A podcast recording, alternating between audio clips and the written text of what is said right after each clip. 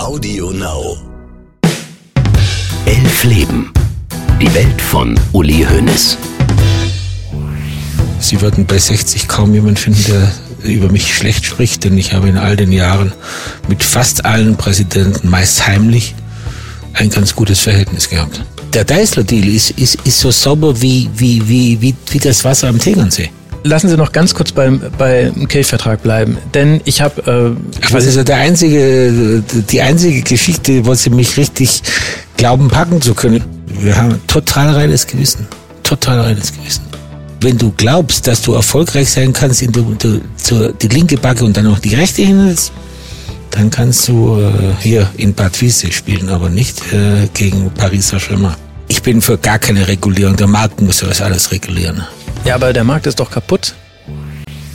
Mehr als anderthalb Jahre lang habe ich vergeblich versucht, Uli Hoeneß für diesen Podcast zu interviewen. Bis es dann ganz kurz vor Schluss doch noch geklappt hat.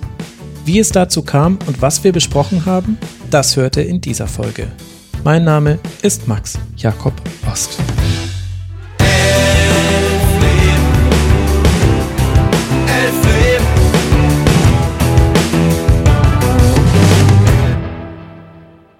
Meinem Kopf waren große Teile schon fertig von Folge 16 dieses Podcasts, der Folge, die vor drei Tagen online gegangen ist und die eigentlich die letzte von Elf Leben sein sollte. Ich hatte mich und die O-Töne meiner Interviewgäste sortiert, das Ganze nur noch nicht aus Papier gebracht. Dieses Zwischenstadium macht mich immer nervös, weil das Verwandeln meiner Gedanken in Worte mit Abstand das Schwierigste ist und ich oft genug dann doch nochmal alles anders machen muss als geplant. Noch dazu, weil ich ja immer noch nicht genau weiß, wie der Handlungsstrang zum Interview enden wird. Beziehungsweise, ich glaube es schon zu wissen, aber noch nicht, wie genau es passiert. Als ich im September 2021 mal wieder ein Fax an Uli Hoeneß schicke, ist das für mich eher Höflichkeit, weil ich ihn in der Steuerprozessfolge ja direkt angesprochen hatte. In meinem Kopf ist aber schon klar, was jetzt geschehen wird. Er wird mich anrufen, er wird mir absagen, vielleicht wird er auch mit mir schimpfen, weil ihm irgendetwas an Elfleben nicht gefallen hat.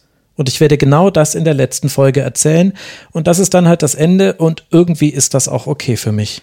Immer wieder schreibe ich in Gedanken den Schluss von Elfleben, diese erwartete Absage ist fester Bestandteil davon. Tja. Und dann am Morgen nach dem Verschicken des Faxes klingelt mein Handy. Unbekannte Nummer, kennen wir ja schon. Einmal tief Luft geholt und rangegangen. Ich habe nochmal nachgesehen. 54 Sekunden hat unser Gespräch gedauert. Und plötzlich ist alles anders. Er hat gesagt, hallo Herr Ost, äh, Hönes hier, ich möchte Ihnen mitteilen, ich bin bereit, mit Ihnen zu sprechen. What? Mir, What? ich würde vorschlagen, wir machen das nächste Woche. Und dann musste ich sagen, oh, das ist mir jetzt wahnsinnig unangenehm, aber da bin ich leider im Urlaub.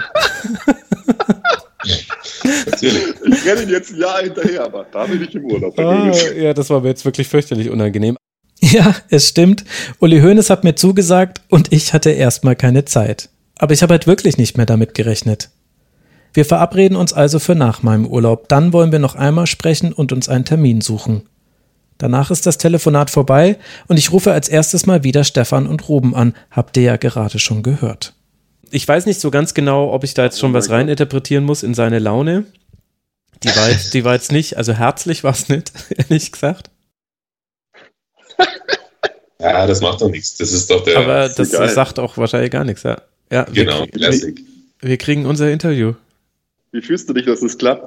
Ähm, kurz danach war ich ich war so perplex einfach nur. Also ich fand das jetzt so völlig irre, weil ich habe halt überhaupt nicht mehr damit gerechnet. Ich dachte halt, ich kriege einen Anschiss. Ja. Also ich habe gesehen, private Nummer und dachte mir so, ah ja, Gott, jetzt geht's los.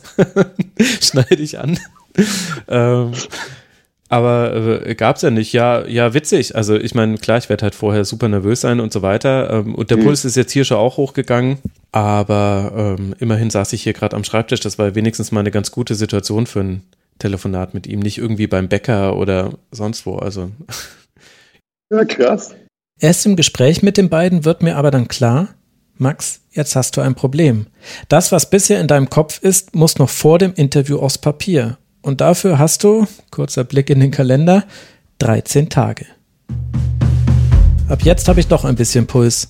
Im Urlaub an elf Leben zu arbeiten, war eh schon geplant. Im Alltagsgeschäft zwischen Rasenfunk und dem Mainzer Keller, einer Online-Sendung, die ich fürs ZDF seit kurzem mitmoderiere, war für Elf Leben einfach zu wenig Luft geblieben. Aber aus einem, naja, vielleicht könnte ich im Urlaub ein bisschen was schaffen, ist mit seinem Anruf ein, oh Gott, ich muss jetzt sofort alles zu Papier bringen geworden. So sitze ich also nicht nur jeden Abend, sondern auch tagsüber immer wieder für ein paar Stunden am Skript. Vor dem Urlaub hatte ich drei Absätze, danach sind es 40 Seiten. Wie immer hat mir das Schreiben sehr dabei geholfen, ein paar Dinge zu verstehen. Nur eines weiß ich noch nicht, als ich mit den Zwillingen wieder in München ankomme. Worüber will ich mit Hönes eigentlich sprechen? Gehe ich jetzt Folge für Folge mit ihm durch? Wie viel Zeit wird er mir überhaupt geben für unser Gespräch? Wie genau kennt er Elfleben? Was will ich noch von ihm wissen? Muss ich Dinge nochmal abklopfen, die schon mehrfach durch den Faktencheck gegangen sind? Das sind Fragen, die mich richtig quälen.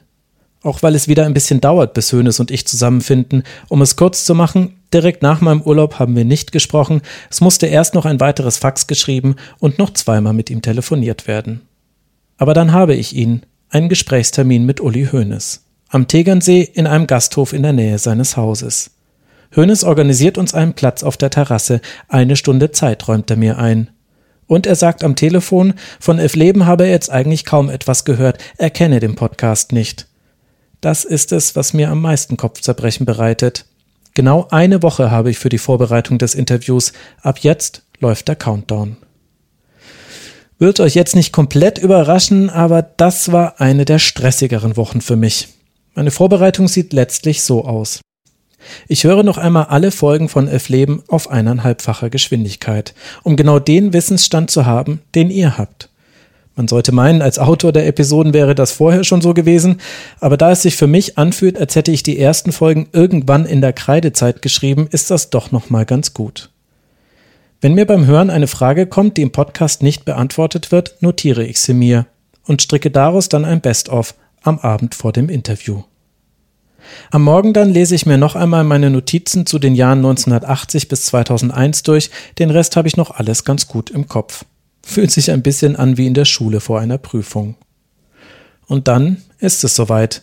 Noch kurz zum vierten oder fünften Mal checken, ob ich alle Headset-Kabel, Batterien und Speicherkarten dabei habe – und dann geht's los. Uli, ich komme.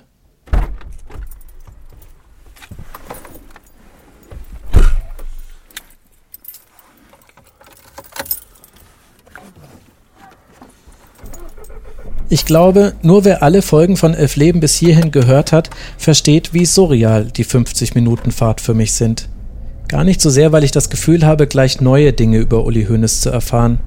Es ist einfach nur so seltsam, wie ich hier hingekommen bin.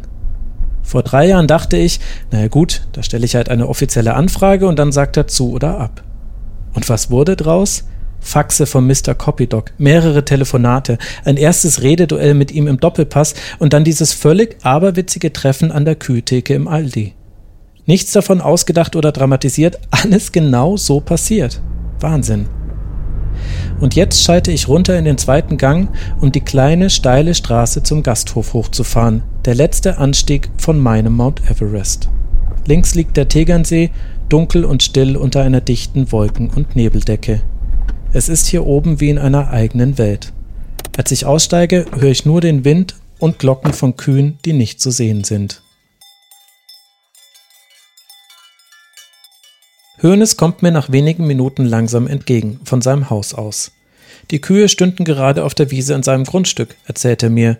Wir suchen uns einen ruhigen Platz und ich baue alles auf. Hoffentlich hält die Technik, denke ich, als ich uns beide einpegel. Neben der Hauptaufnahme läuft noch ein weiteres Aufnahmegerät und eine Sprachaufzeichnung via Handy. Hoeneß guckt interessiert, wie ich alle Geräte einschalte und positioniere. Und dann beginnt unser Gespräch. Ihr werdet es hier genau so hören, wie wir es geführt haben, ohne Schnitte, ungekürzt. Die ersten 16 Folgen Elf Leben sind Grundlage für das Interview. Ich kann euch nur empfehlen, sie zu hören, bevor ihr unserem Gespräch lauscht. So habe ich es ja auch gemacht. Und jetzt viel Spaß. Herr Hönes, ist schön, dass wir jetzt hier sitzen. Warum, nach all den äh, Faxen, Telefonaten, die wir hatten, warum wollen Sie jetzt doch mit mir sprechen?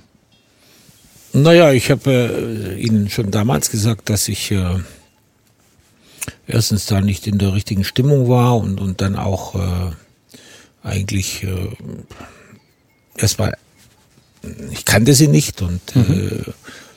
Ich habe äh, erstmal abwarten wollen, wie so diese Podcasts so laufen, die sie so loslassen. Ich habe selber, glaube nur einen gehört. Und aber meine Freunde, meine, mein Sohn und andere Leute hören das ja und die mhm. haben also gesagt, das war im Großen und Ganzen okay. okay. Und dann, dann habe ich gesagt, gut, wenn jemand fair mit dir umgeht, dann bin ich auch bereit zu reden. Das kann ich äh, sehr gut nachvollziehen. Ich hätte jetzt eigentlich ganz gerne mit Ihnen dann genau über die Sachen gesprochen, die Sie gestört haben an Elf Leben, weil darum geht's mir ja, dass ich Ihre Perspektive mit reinholen will. Es war mir ein bisschen unangenehm, über Sie zu reden, aber nicht mit Ihnen, weil das eigentlich nicht meine Art ist. Deswegen bin ich froh. Jetzt ist das aber natürlich schwierig, weil Sie den Podcast nicht gehört haben und ich kann es auch verstehen. Es sind sehr viele Folgen, es sind sehr viele Stunden. Haben Sie denn was, äh, haben Sie eine Rückmeldung bekommen, wo Sie sagen, okay, da möchte nee, ich jetzt hab, unbedingt einhaken? Habe ich jetzt nicht, nein, habe ich nicht. Aber äh, wissen Sie, es ist so, ich, ich habe in meinem ganzen Leben, glaube ich, nur zweimal einen Podcast gehört und mhm. einer war, da war von der, von Herrn Falk von der von der von dem Sportbild, der mhm. war so katastrophal, dass ich mir gesagt habe, das tust du dir nicht mehr an. Ja, es ist bei Podcasts wie bei allen Medien, es gibt große Unterschiede in der Machart. Ohne jetzt, ich habe den Podcast ehrlich gesagt noch nie gehört, weil ich grundsätzlich keine Boulevardmedien konsumiere. Deswegen mhm. kann ich dazu jetzt nichts sagen. Kann ich Ihnen nur gratulieren. ich äh, hätte zwei Ideen, wie wir jetzt dieses Gespräch führen können. Und Sie dürfen gerne wählen, wie Sie es gerne hätten. Das eine wäre, ich würde eigentlich ganz gerne mit Ihnen über die über den Fußball als Branche sprechen. Und zwar auch über die fünf Jahrzehnte hinweg, wo Sie wesentlich prägend für diese Branche waren. Ich kann Ihnen allerdings dann nicht ganz versprechen, dass wir in der Stunde bleiben.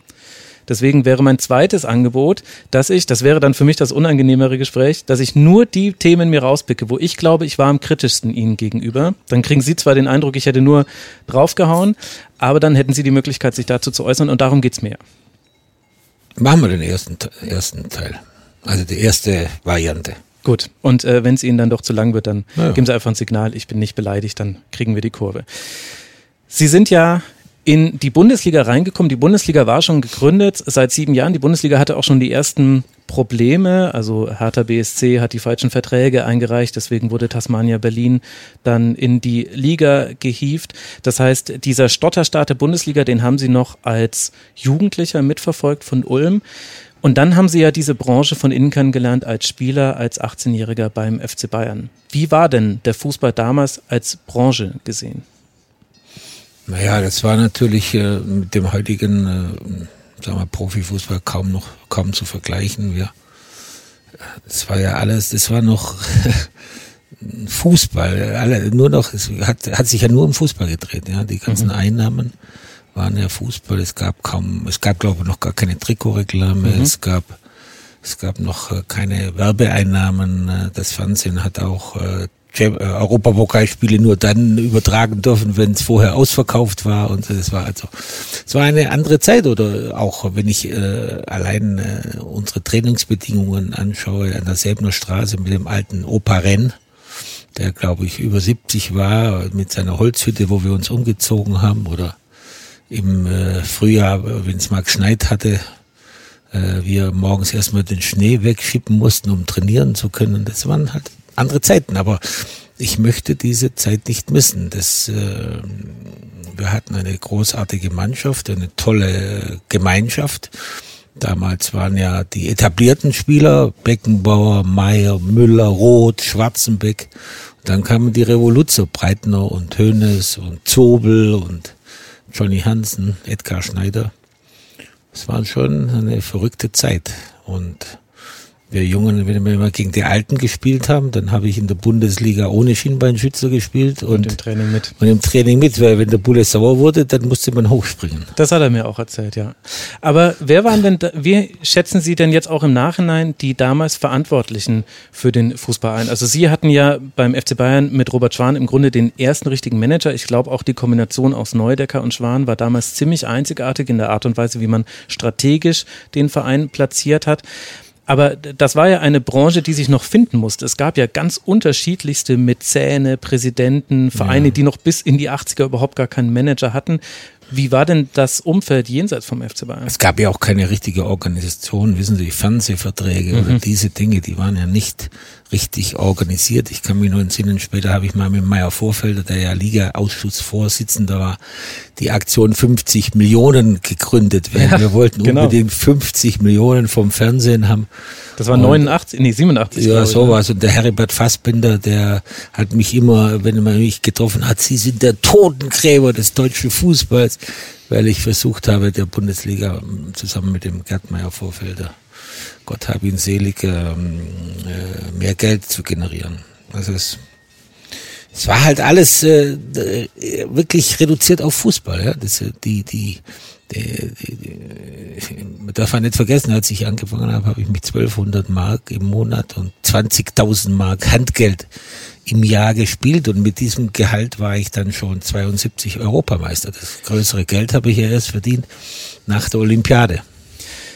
Waren Sie denn äh, jetzt äh, dann, das ist jetzt nur eine Randfrage, aber Sie waren ja beim FC Bayern angestellt als Amateur, waren Sie jetzt Gärtner oder waren Sie für die Etikettiermaschine zuständig? Ja, ich war im Büro angestellt, ja, okay. Gärtner war ich nicht. Aber Und wie viel waren Sie im Büro? Jetzt können Sie es sagen. Ja, ganz wenig natürlich, klar, das war mehr eine Alibi-Geschichte, weil ja. das war ja wegen der Olympiade damals war ja wirklich, wurde das noch relativ streng gehandhabt.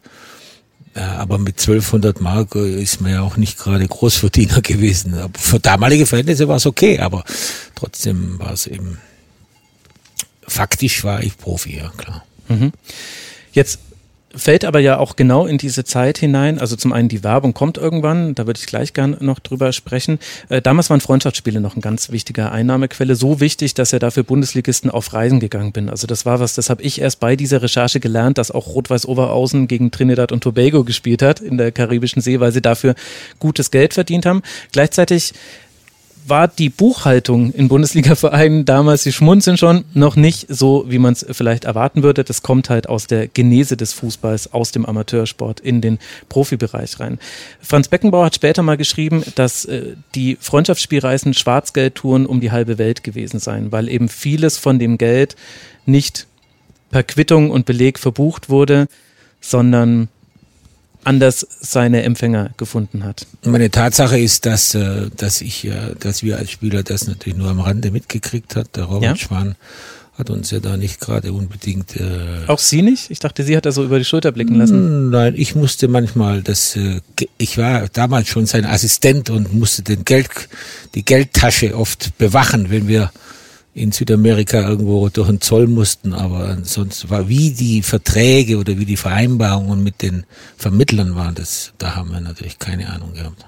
Ich habe bei Hans Woller gelesen, war es in der Gerd Müller Biografie, er hat ja auch mit Ihnen gesprochen für das Buch, dass damals zum Teil noch im Flugzeug dann Umschläge verteilt werden, Na, dass so es einen Nebenverdienst gab? Nee, nee, nee, nee, das ist natürlich Blödsinn. Mhm. Tatsache ist natürlich, dass äh, in diesen Zeiten sicherlich, und das war aber mehr die etablierten Spieler, nicht die Jungen wie wir, äh, mhm. die hat man natürlich nur halten können, indem man natürlich denen gewisse Zugeständnisse gemacht hat und äh, es war kein Zufall, ich war gerade gerade äh, Manager geworden und in der ersten Woche äh, meiner Arbeit äh, hatten wir ein Freundschaftsspiel am Sonntag in Prien mhm. am Chiemsee und ähm, damals hatten ja diese kleinen Vereine auch keine keine Girokonten. Das heißt, ja, wenn genau, du dorthin gefahren bist, haben wir, ich habe ja meistens das so gemacht, ich habe die ja nie überfordert, dass ich jetzt 20, 30.000 Mark verlangt habe, sondern ich habe gesagt 70 Prozent der Einnahmen, dass sie auf jeden Fall kein Risiko hatten.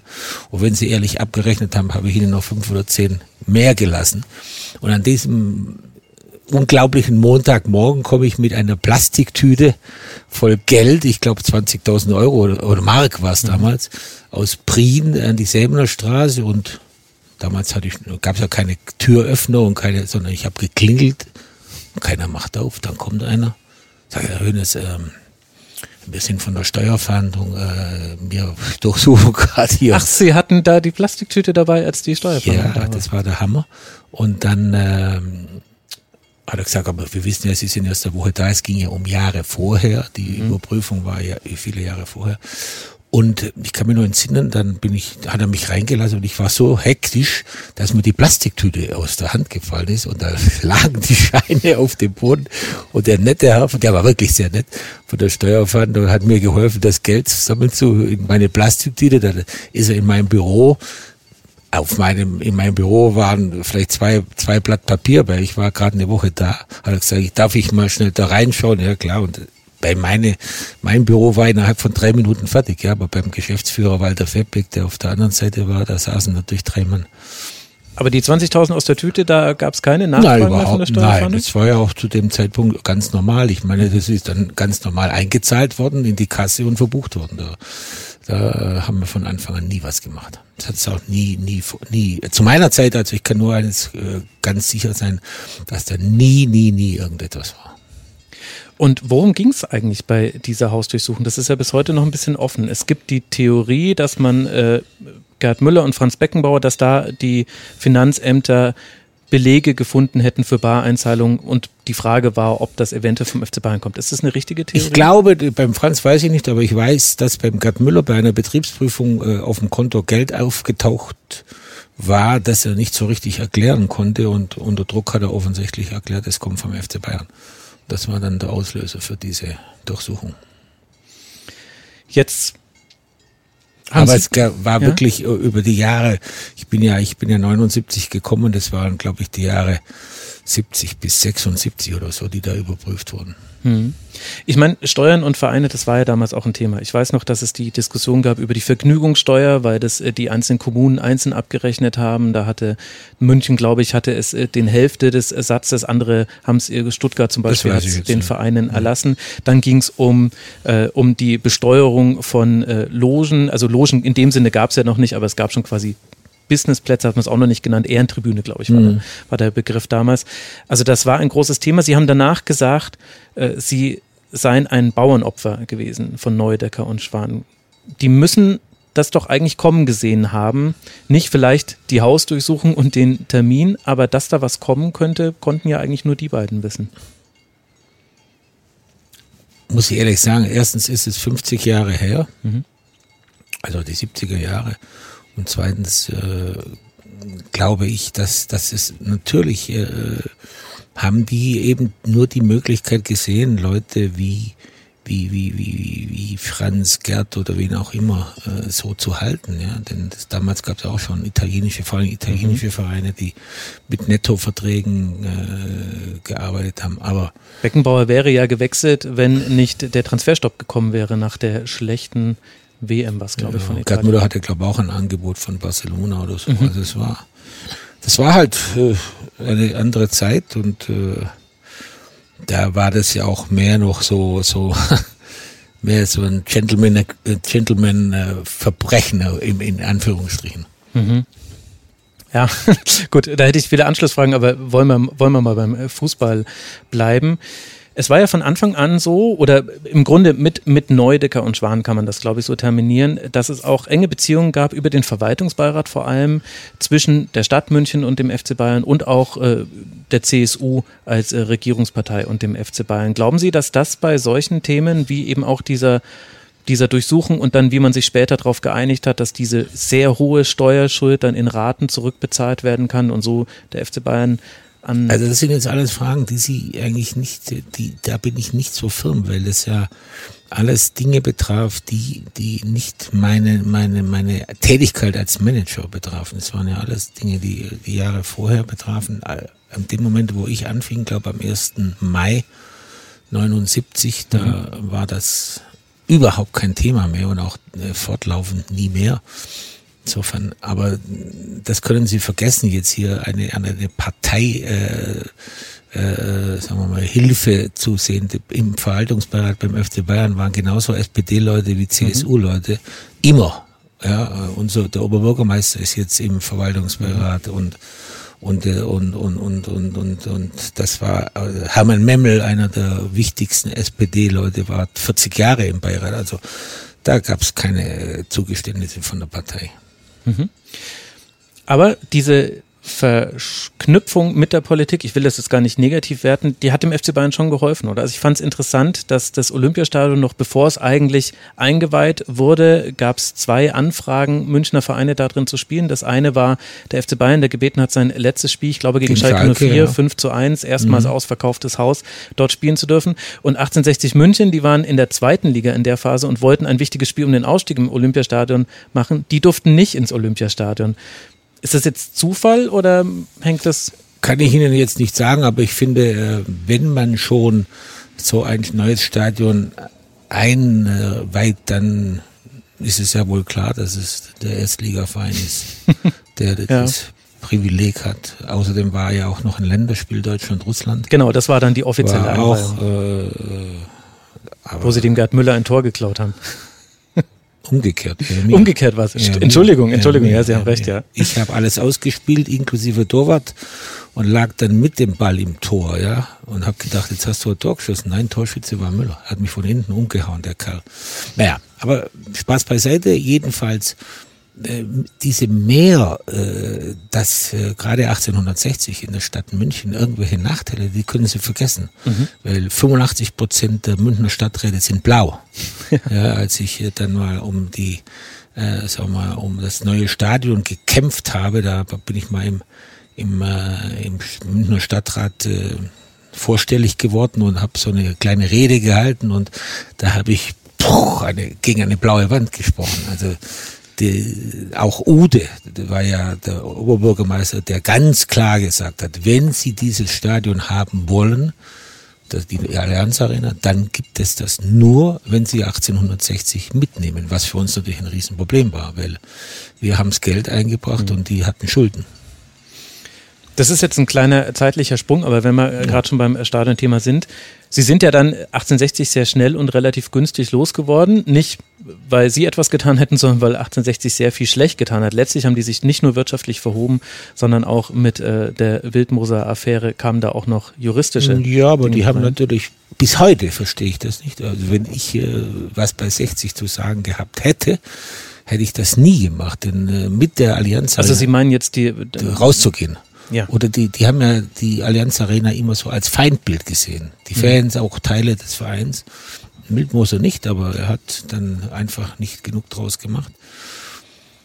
Das war die einmalige Chance und das hat Wildmoser am Anfang auch so gesehen, äh, den, dem FC Bayern zu versuchen, auf Augenhöhe zu begegnen und das haben sie vollkommen verkorkst und dass sie dann da rausgegangen sind, war für uns ein großes Glück, aber da sind sie wirklich selber schuld. Und sie würden bei 60 kaum jemand finden, der über mich schlecht spricht, denn ich habe in all den Jahren mit fast allen Präsidenten, meist heimlich, ein ganz gutes Verhältnis gehabt. Mhm. Ja, letztlich sieht man halt daran ganz gut an, an 1860 München, so wie ja auch an anderen Bundesliga-Konkurrenten meiner Meinung nach, dass beim Versuch mit dem FC Bayern auf Augenhöhe zu agieren, sich reihenweise Vereine verhoben haben. Also bei 60, wenn ich mich richtig erinnere, war es bei der Gründung der Stadion GmbH so, dass sie den, das, was sie von Adidas bekommen haben, als Einstieg, als Investor da reingesteckt haben an Eigenkapital und 1860 äh, hat das aus Fremdkapital finanzieren müssen klar, geht nicht anders. Woher soll es ja, kommen? Das ist nicht ganz so richtig. Nein? Das ist nicht so ganz so richtig. Denn ähm, dieses Geld von Adidas haben wir erst später reingemacht. Ursprünglich haben wir das ganze Stadion ja finanziert. Und da war 60 genauso Kreditnehmer wie Bayern München. Also mhm. insofern wir, wir hatten ja eine Gemeinschaft mit die Stad München Stadion GmbH, genau. wo wir 50 Prozent jeder hatten. Also das hat damit gar nichts zu tun. Wir haben nur dann später, als wir das Stadion besaßen, die Kredite zurückgeführt mit Geldern aus, aus unseren, aus unseren äh, Shareholdern. Ja. Das mhm. war zuerst Adidas, später Allianz, kann mich noch entsinnen, als die Allianz dann eingestiegen ist, haben wir dann, glaube ich, die Restzahlung gemacht. Nee, nee, also das ist, ähm, das ist schon so, ähm, wenn 60 äh, diese Chance richtig genutzt hätte, zum Beispiel haben sie nie geschafft, äh, ich kann mich nur erinnern, eine Diskussion in, in, bei einem Abendessen mit Wildmoser, als äh, der Caterer gesagt hat, ja, also ich brauche dann aber schon äh, eine Garantie von 2100 Essen auf dem Business Class Seats, aber trauen Sie sich denn das zu? Und wenn der jetzt gesagt hätte, nee, können wir das nicht auf 1000 machen, aber er wollte immer auf Augenhöhe sein. Er hat gesagt, wir haben selbe Ich sag ja, verhoben. wir haben selbe, selbe Pflichten und, selbe Rechte, aber auch selbe Pflichten. Und äh, alleine an den Essen haben die im Jahr äh, eine Million und mehr verloren. Ja, weil- weil er unbedingt äh, uns zeigen wollte, dass er das auch schafft. Aber dann, weil Sie gesagt haben, Sie haben nie verstanden, warum 60 rausgegangen ist, die hatten noch gar keine andere Wahl. Es Zu dem Zeitpunkt war, hatten sie keine andere Wahl, Ja. weil, weil sie einfach äh, weil, sie vor der weil, Insolvenz weil, gerettet. Ja, weil, weil sie waren ja so kaputt und, und, und der, kann mich noch entsinnen, das war vor einem wochenlangen Wochenende, da war es Ostern oder Pfingsten, als ähm, der Geschäftsführer von 60, äh, wir hatten mit, die hatten ja mehrere Anwälte dabei, eine Sitzung hatten donnerstags oder freitags. Also wenn wir jetzt nicht übers Wochenende eine, eine, eine, eine Lösung finden, dann muss ich am Montag, am Dienstag war ja ein Feiertag, Montag, äh, muss ich zum Insolvenzgericht. Und dann hat Karl Hopfner, der wirklich eine super Rolle da gespielt hat, zusammen mit den 60ern äh, übers Wochenende diesen Deal gemacht. Welche Rolle spielt das für die Stellung des FC Bayern auch im deutschen Fußball, dass es diesen lokalen Rivalen, wenn man ehrlich ist, nur in ein paar Jahren so wirklich gab? Also in den 90ern mal und Anfang vielleicht noch der 2000er und dann ging es aber ja rapide bergab. Ja, aber ich meine, wenn Sie in München durch die Stadt laufen oder äh, nicht nur dem Stadtrat, es gibt ja sehr viele Sympathisanten auch nach wie vor. Ja, ich wohne in 60. Giesing, also ja. Ja, sehr viele Sympathisanten. Aber ähm, Sie dürfen ja auch nicht vergessen, wenn Sie die Geschichte mal ganz genau beachten, in den 60er Jahren war ja 60 der große Verein in München.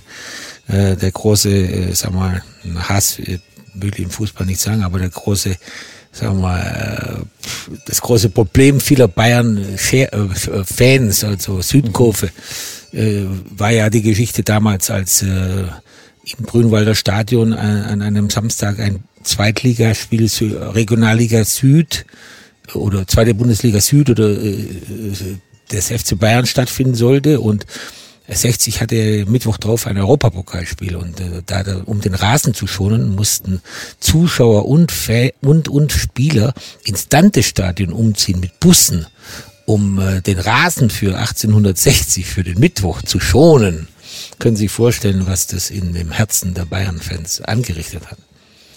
Also es ist ja nicht so, dass, dass, äh, dass das immer so war. Der, ich, Ja gut, aber es haben sie ja zum Beispiel zwei Spieler, die jeden Sonntag abwechselnd besucht wurden vom 60-Geschäftsführer, haben sich gegen den Wechsel zu 60 und für den Wechsel zu Bayern entschieden, nämlich Paul Breitner und sie. Das heißt, äh, also klar war das nicht immer so, aber es ist jetzt auch schon sehr, sehr lange her und im Grunde ab aber wenn Udo Lattek nicht zu Bayern München gegangen wäre, hätten Paul und ich bei 60 gespielt.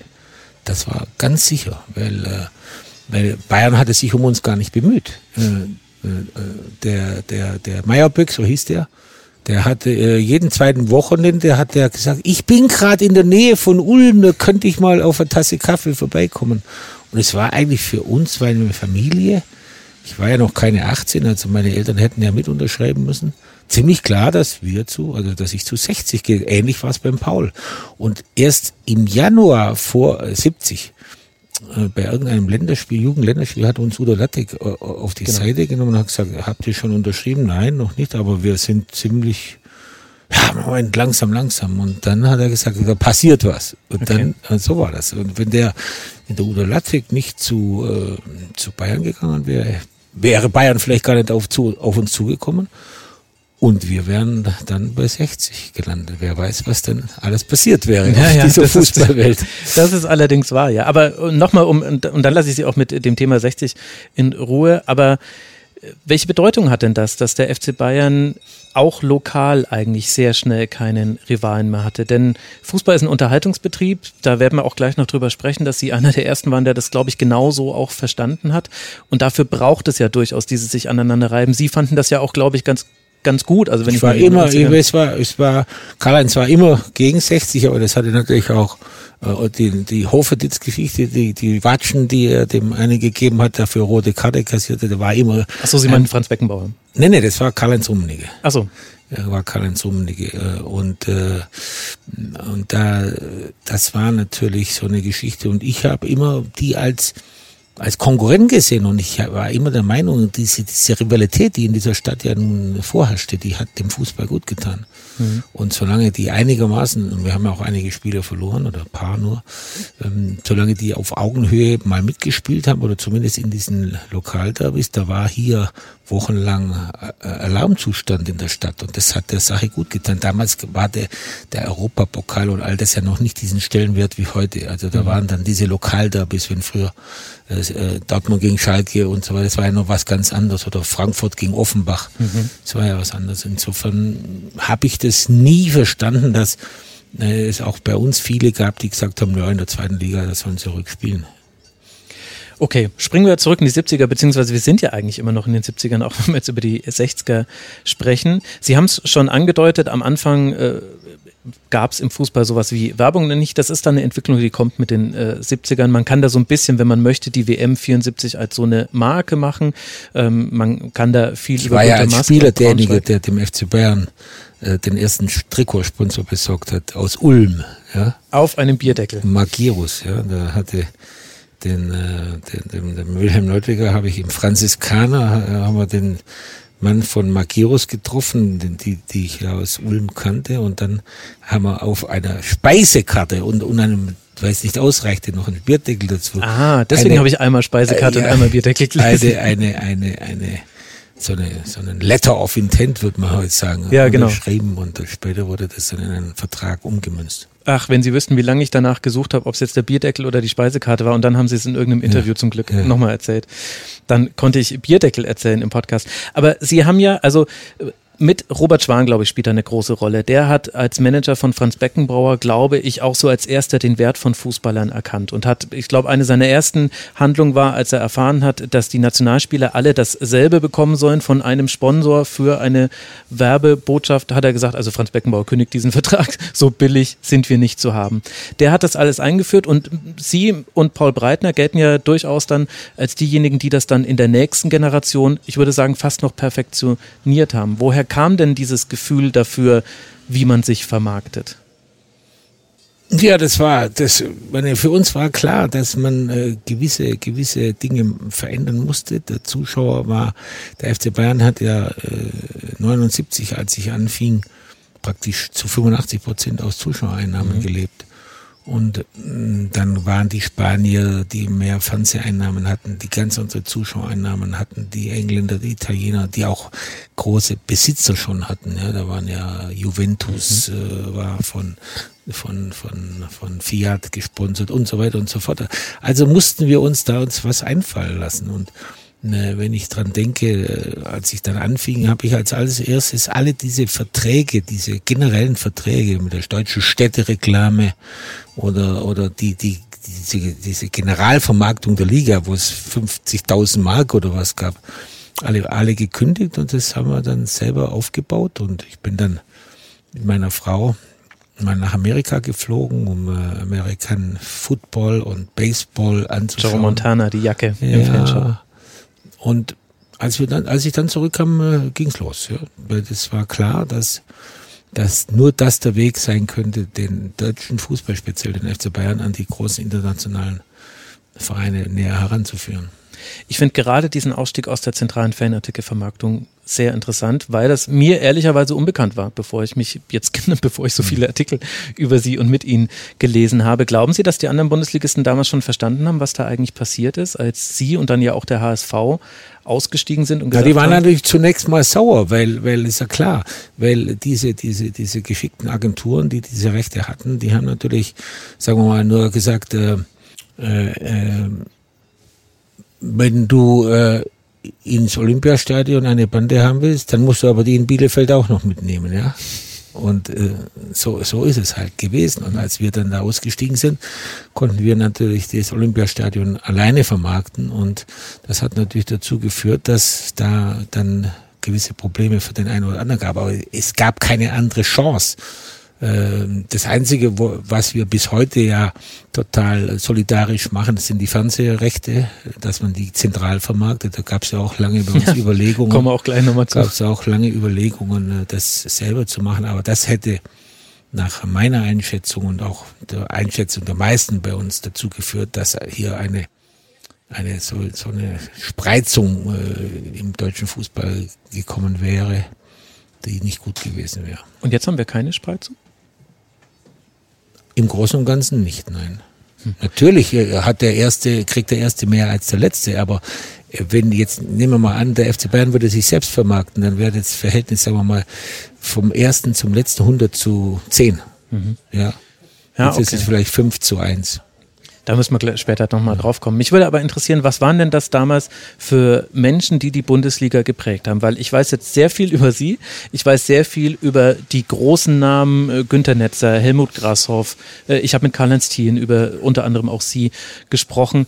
Aber da gibt's auch immer wieder Namen, die, ich will jetzt nicht zwielichtig ist das falsche Wort, aber so halbseidene Mäzäne. Da gab's Tankstellenbesitzer, die sich einen Verein geleistet haben. Da gab's Unternehmer, die einfach das als Anlageoption gesehen hat. Es gab ja zwischendurch in den 80ern auch dann so gegen Ende der 80er den Trend, sich Optionen an Spielern zu sichern, was inzwischen ja auch äh, als Third-Party-Ownership auch verboten, verboten ist. ist. Was waren das damals für Menschen, die damals den deutschen Fußball wirtschaftlich geprägt haben? Ja, aber Fußball war ja damals noch im weitesten Sinn nicht so ein kommerzielles Unternehmen, wie es heute ist. Ja, mhm. das war so ein bisschen so Hobby, äh, Freizeitvergnügen von reichen Leuten oder. Von aber die Umsätze waren ja schon ganz schön hoch. Ja, wenn ich dran denke. Also im Vergleich zu jetzt natürlich, denken aber im Vergleich Sie mal, zu wir haben 1979 12 Millionen Mark Umsatz, Umsatz. gemacht. Mhm. Also das ist schon überschaubar.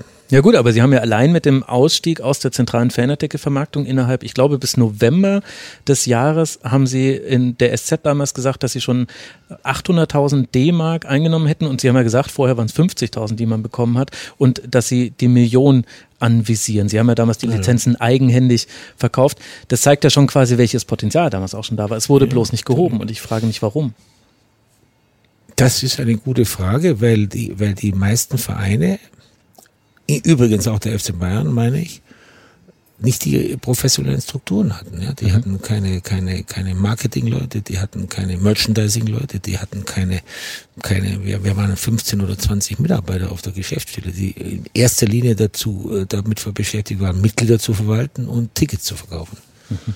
Aber so wie heute, dass wir 60 Leute in der IT-Abteilung haben, die sich damit beschäftigen, äh, dass der FC Bayern 24 Stunden online ist, das ist natürlich damals ein Traum gewesen. Mhm. Jetzt ist es ja aber auch so, dass auch der FC Bayern durch wirtschaftliche harte Zeit musste. Sie äh, zitieren ja immer gerne die 12 Millionen Mark Umsatz und 7 Millionen Mark Schulden, die man dann hatte. Da spielt dann später der Verkauf von Karl-Heinz Rummenigge eine Rolle.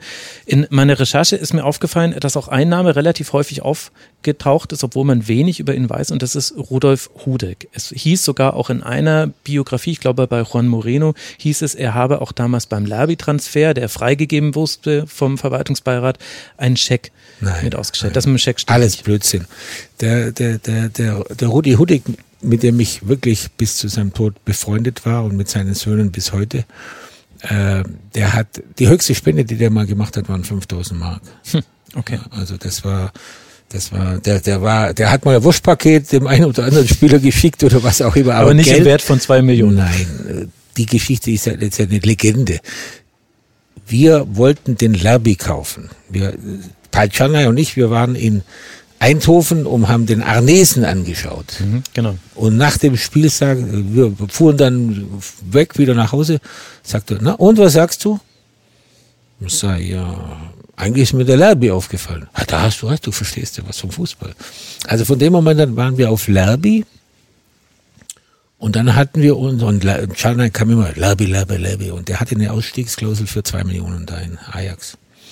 Aber wir hatten damals ja sieben Millionen Mark Schulden und ähm, und dann war folgendes, dann äh, haben wir an einem Mittwochabend oder Dienstagabend haben die ein Halbfinal oder Halbfinalspiel im Pokal in Amsterdam gegen Feyenoord oder so mhm. gehabt und Hoffmann, der Präsident, und Janai und ich wollten dieses Spiel anschauen und dann die Entscheidung treffen, den zu kaufen, ja oder nein. Und dann hat er nur zwei Plätze gespielt, oder wie war das? Und, aber vorher, morgens um 10 war Verwaltungsbeiratssitzung. Mhm. Und da hat der Hudek diesen äh, legendären Satz gesagt, naja, jetzt auf diese zwei Millionen kommt es jetzt ja auch nicht mehr an. Und mit diesem Plazit sind wir erst überhaupt nach Amsterdam geflogen, dass der Verwaltungsbeirat zusätzliche zwei Millionen ja. genehmigt hatte. Und dann hat er quasi gar nicht mitgespielt. Und wir sitzen in so einem äh, Restaurant in äh, Amsterdam, weil ich nie vergessen, im ersten Stock, es war so ein schönes Fischrestaurant. Nach dem Spiel Sören sollte dann kommen. Und wir diskutieren und dann sage sag ich den Jana, und, Herr Jana, ich war ganz euphorisch, was machen wir? Ja, so wie der halt gespielt hat, können wir das nicht machen. Der Hoffmann, "Ha, das gibt's doch nicht. Und, und ich habe gesagt, aber eines sage ich Ihnen, wenn Sie den nicht nehmen, dann gibt's gar keinen. Ich fange jetzt, jetzt nie wieder an. Und wir streiten so richtig schön. Und da werde ich nie vergessen, da geht die Tür unten auf. Und dann kommt so ein Rotschopf, so ein roter Kopf zwar hoch. Lerby. Kommt es? Ah, Hoffmann. Ach, Herr Lerby, schön, dass Sie da sind. Sehen Sie doch, setzen Sie sich doch mal hier. Wir waren uns überhaupt noch nicht einig. Und sagt, darf ich Sie als Spieler von Bayern München begrüßen? Ich bin vom Hocker gefallen. Der Chada ist vom Hocker gefallen. Aber so war die Geschichte mit Sören Lerby. Und das waren die zwei Millionen, die der Hudek äh, durchgewunken hatte als einer der Beiratsmitglieder. Wir müssen äh, ganz kurz, können Sie Ihre Jacke unter dem, da, wenn Sie so gestikulieren, stoßen Sie immer dran, genau, wenn Sie es einfach so nach außen machen. Genau, Dankeschön, Dankeschön. Aber das heißt, es, also es gab keinen direkten Nein. Check gleichzeitig. Wir haben überhaupt, glauben Sie mir, wir haben Ja, beim FC. Bayern keinen einzigen Mäzen gehabt. Wir haben nur Werbepartner gehabt, die, die für ihr Geld Gegenleistung hatten. Mhm. Und Hudek, der hat mal für die Jugendabteilung mal 5000 Mark gespendet, das war vielleicht, aber der war, der galt immer so als der große Mäzen. Da hatten wir noch einen, den, den Ernst Freiberger, der hatte eine, eine Eiscremefabrik. Die haben, die haben dann bei, bei irgendwelchen Tombolas immer sich gegenseitig hochgesteigert, aber, aber das war alles völlig, völlig harmlos. Es waren Beträge, die, die, die, die zu vernachlässigen waren. Und woher kam dann sein Selbstbewusstsein zu sagen, ah, komm, auf die zwei Millionen kommt ja gar nicht er mehr. hatte schon einen gewissen Einfluss äh, im Verwaltungsbeirat. Ja. Ja. Er war immer einer, er war ein ganz enger Freund von, von Franz Beckenbauer, Mhm. der ging da ein und aus. Und er, er war mit Schwan ganz eng. Also es ist schon so, dass, äh, dass Hudek, äh, wie immer in so einer Gruppe, gibt es Leute, die ruhig sind und die, die, die eben da mitmachen und Leute, die Wortführer sind. Und Hudek war natürlich einer der Wortführer, keine Frage. Ich finde das interessant, weil der FC Bayern damals ja schon ganz schön ins Risiko gegangen ist. Absolut. Also Sie haben ja Sie so brauchen ja nur das Verhältnis äh, Umsatz zu Schulden. Das ist ja in heutiger Zeit äh, gefährlich. Und waren Sie damals noch anders in Ihrer wirtschaftlichen Führung des FC Bayern oder haben Sie gesehen, es gibt keinen anderen Weg, als dieses Risiko zu gehen? Denn es steht ja so ein bisschen in einem Widerspruch dann, wie Sie sich dann später, aber wir sprechen dann schon von 20 Jahren später, verhalten Naja, aber äh, ich habe immer im Leben gewisse kalkulierbare Risiken ge gegeben. Ja, das, äh, das sah ich schon, aber wir, wenn du heutzutage äh, oder auch damals, wenn du überzeugt warst, und das war ich dann nachher auch von dem Lerby, dann musst du zwischendurch machen. Ich habe immer, ich hatte so fast wie ein Jagdfieber, wenn ich, wenn ich mich an so einen Spieler festgefressen hatte, dann habe ich auch manchmal Dinge gemacht, die ganz ziemlich unvernünftig waren, ja. In so Verhandlungen ist mir dann so oft, bei Ribery war das zum Beispiel auch so, ja. Das, das Ja. War, da war ich so überzeugt, dass, äh, der, haben Sie da dann mit Robert Louis Dreyfus direkt verhandelt? Oder? Nein, nein, mit dem war ich ja gut bekannt, sondern der hatte einen Pape Diouf, einen schwarzen Präsidenten. Das war verrückt, da sind wir mal. Und der, der, der, der, der, der Frank hatte ursprünglich, oder die hatten einen Berater, das war dieser äh, Deutscher, der hatte so einen ganz komischen Ruf auch. Der hatte uns mal gesagt, ähm, ich, ich weiß jetzt, ihr könnt den für 20, 15 bis 20 Millionen haben. Gut, dann sind Karl Hopfner und ich mit einem Privatjet ganz aufgeregt nach Paris geflogen. Im 20. Stock hat Papi Diouf getagt, äh, gesessen mit einem in einer Suite und hat uns gesagt, ob wir Kaffee trinken wollen. Ja, Kaffee, Kaffee. Und wir hatten vereinbart, ich fange mal an und so, biet mal so 15. Und dann habe ich angefangen. Hm, hm, hm. Ja, wir konnten nur so 15, vielleicht mit Prämien ein bisschen mehr. Dann hat er gesagt, ja, meine Herren, ich glaube, hier ist ein Missverständnis. 130 Millionen geben wir den Spieler überhaupt nicht her. Dann haben wir uns angeschaut. Ich habe diesen Berater geschickt, ich hätte ihn umbringen können. Dann habe ich gesagt, dürfen wir den Kaffee noch austrinken? Ja, natürlich. Haben wir den Kaffee ausgetrunken, sind nach Hause geflogen. 20.000 oder 15.000 für ein Privatjet. Und wir waren zehn, Viertelstunde in dem, in dem Raum. Und später äh, äh, hat, hat dann habe ich es dann anders gemacht, habe ich so Druck gemacht, habe ich dann den, den Lisa Rassou angerufen und den Willi Sagnol, die ja mhm. den Spieler kannten und haben, dann habe ich so Druck äh, gemacht, dass Frank am Ende gesagt hat, entweder ihr lasst mich jetzt zu Bayern gehen oder ich bleibe hier. Und die brauchten Geld. Das wusste ich. Und dann haben wir ihn dann, glaube ich, für gute 20 Millionen gekriegt. Und Sie haben sich so gefreut, dass Sie Ihren Führerschein eine Woche, einen Monat abgeben mussten. Ja, da auf dem Heimweg war ich so euphorisch, als es geklappt hat. Und dann habe ich in der, in der Leopoldstraße, bin ich zu schnell gefahren. Mit Ribéry sind wir eigentlich schon bei dem Thema, was ich für die 80er und dann auch die 90er wichtig finde, nämlich bei Fußball als Spektakel. Fußball als Unterhaltungsindustrie. Wenn man sich den Fußball, den deutschen Fußball anguckt in den 80ern, dann haben wir da die größte Zuschauerkrise seit dem Bundesliga-Skandal. Der FC Bayern hat da immer so ein bisschen seine eigene Rolle gespielt, aber auch sie mussten sehr, sehr viel dafür ja. tun, dass Zuschauer ins Stadion gekommen sind. Gewalt in Stadien war damals ein ja. großes Thema. Ähm, gleichzeitig gab es auch eine Konkurrenz zu anderen Sportarten. Ne? Also Tennis wurde auf einmal mit Boris Becker, mhm. Steffi Graf wichtig, die Formel 1 kam. Sie haben wenn ich all die Dinge, die Sie in den 80ern angepackt haben, wenn ich das zusammenfassen müsste, dann würde ich sagen, Sie haben immer versucht, den Spektakelfaktor hochzuhalten. In ganz, ganz vielen Dingen, die Sie getan haben. Egal, ob das jetzt Vorsänger von Eishockey-Fans waren in der Südkurve. Das, das würde ich heute gerne noch mal sehen. Manchmal haben wir auch Blödsinn gemacht, kann mich nur entsinnen. Wir haben mal, um, habe ich gesagt, wenn wir gegen Stuttgarter Kickers nicht äh, mit ja. zwei oder drei Tor Unterschied gewinnen, kriegen die Zuschauer Geld zurück. Nicht mit mindestens 3 zu 0. Ja, Und was wurde es? Sie wissen es wahrscheinlich noch. Äh, 3 zu 0 wurde es, genau. Aber dafür haben sie dann in der Rückrunde, glaube ich, bei denen verloren. Das war dann. Und, und das war, und das war das Verrückte. Da waren wir in, haben wir in der Halbzeit 1 zurückgelegen auf, auf einem Abstiegsplatz. Einmal in meiner ganzen Karriere war ich mit Bayern München auf dem Abstiegsplatz in Stuttgart gegen die Kickers im Neckarstadion. Halbzeit 1-0 für die. Wir haben dann noch 2-1 gewonnen, dann war es wieder besser. Glauben Sie an Karma? so etwa, ja. Aber die Frage, die ich mir stelle, ist, also Sie haben das verstanden. Woher kam das, dass Sie den Fußball als Unterhaltung identifiziert haben? Hat dabei eine Rolle gespielt, dass Sie das ja im eigenen Leib erlebt haben? Sie standen ja auf dem Fußballplatz und wurden mal von Spielern, äh, von Zuschauern genau gefeiert als auch beschimpft.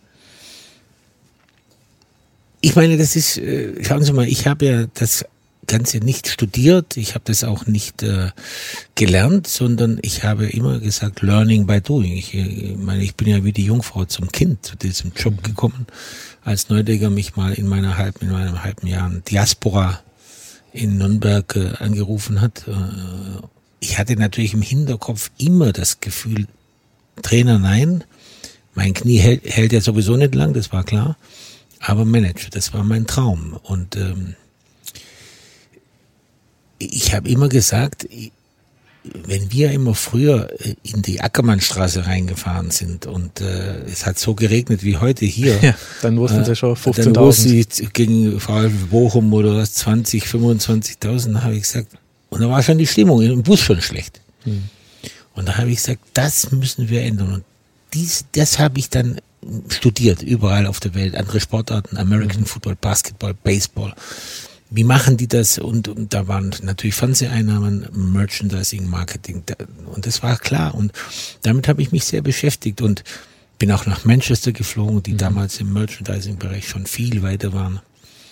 Und alles, was ich äh, dann umgesetzt habe, habe ich äh, nach dem Motto gemacht, Learning by Doing. Ja. Ich, habe, ich hatte eine Idee, habe mir das bei anderen angeschaut und dann habe ich versucht, mit meinen Leuten und mit unseren Leuten äh, das umzusetzen. Ich kann mich entsinnen, wir haben mal dann im Keller äh, äh, Merchandising-Artikel vor Weihnachten noch gepackt mit Hermann Galland, mit ja. seiner Amateurmannschaft. Da haben wir äh, von morgens abend bis abends um 10 Uhr haben wir Pakete ge geklebt und das waren traumhafte Zeiten, möchte ich nicht missen.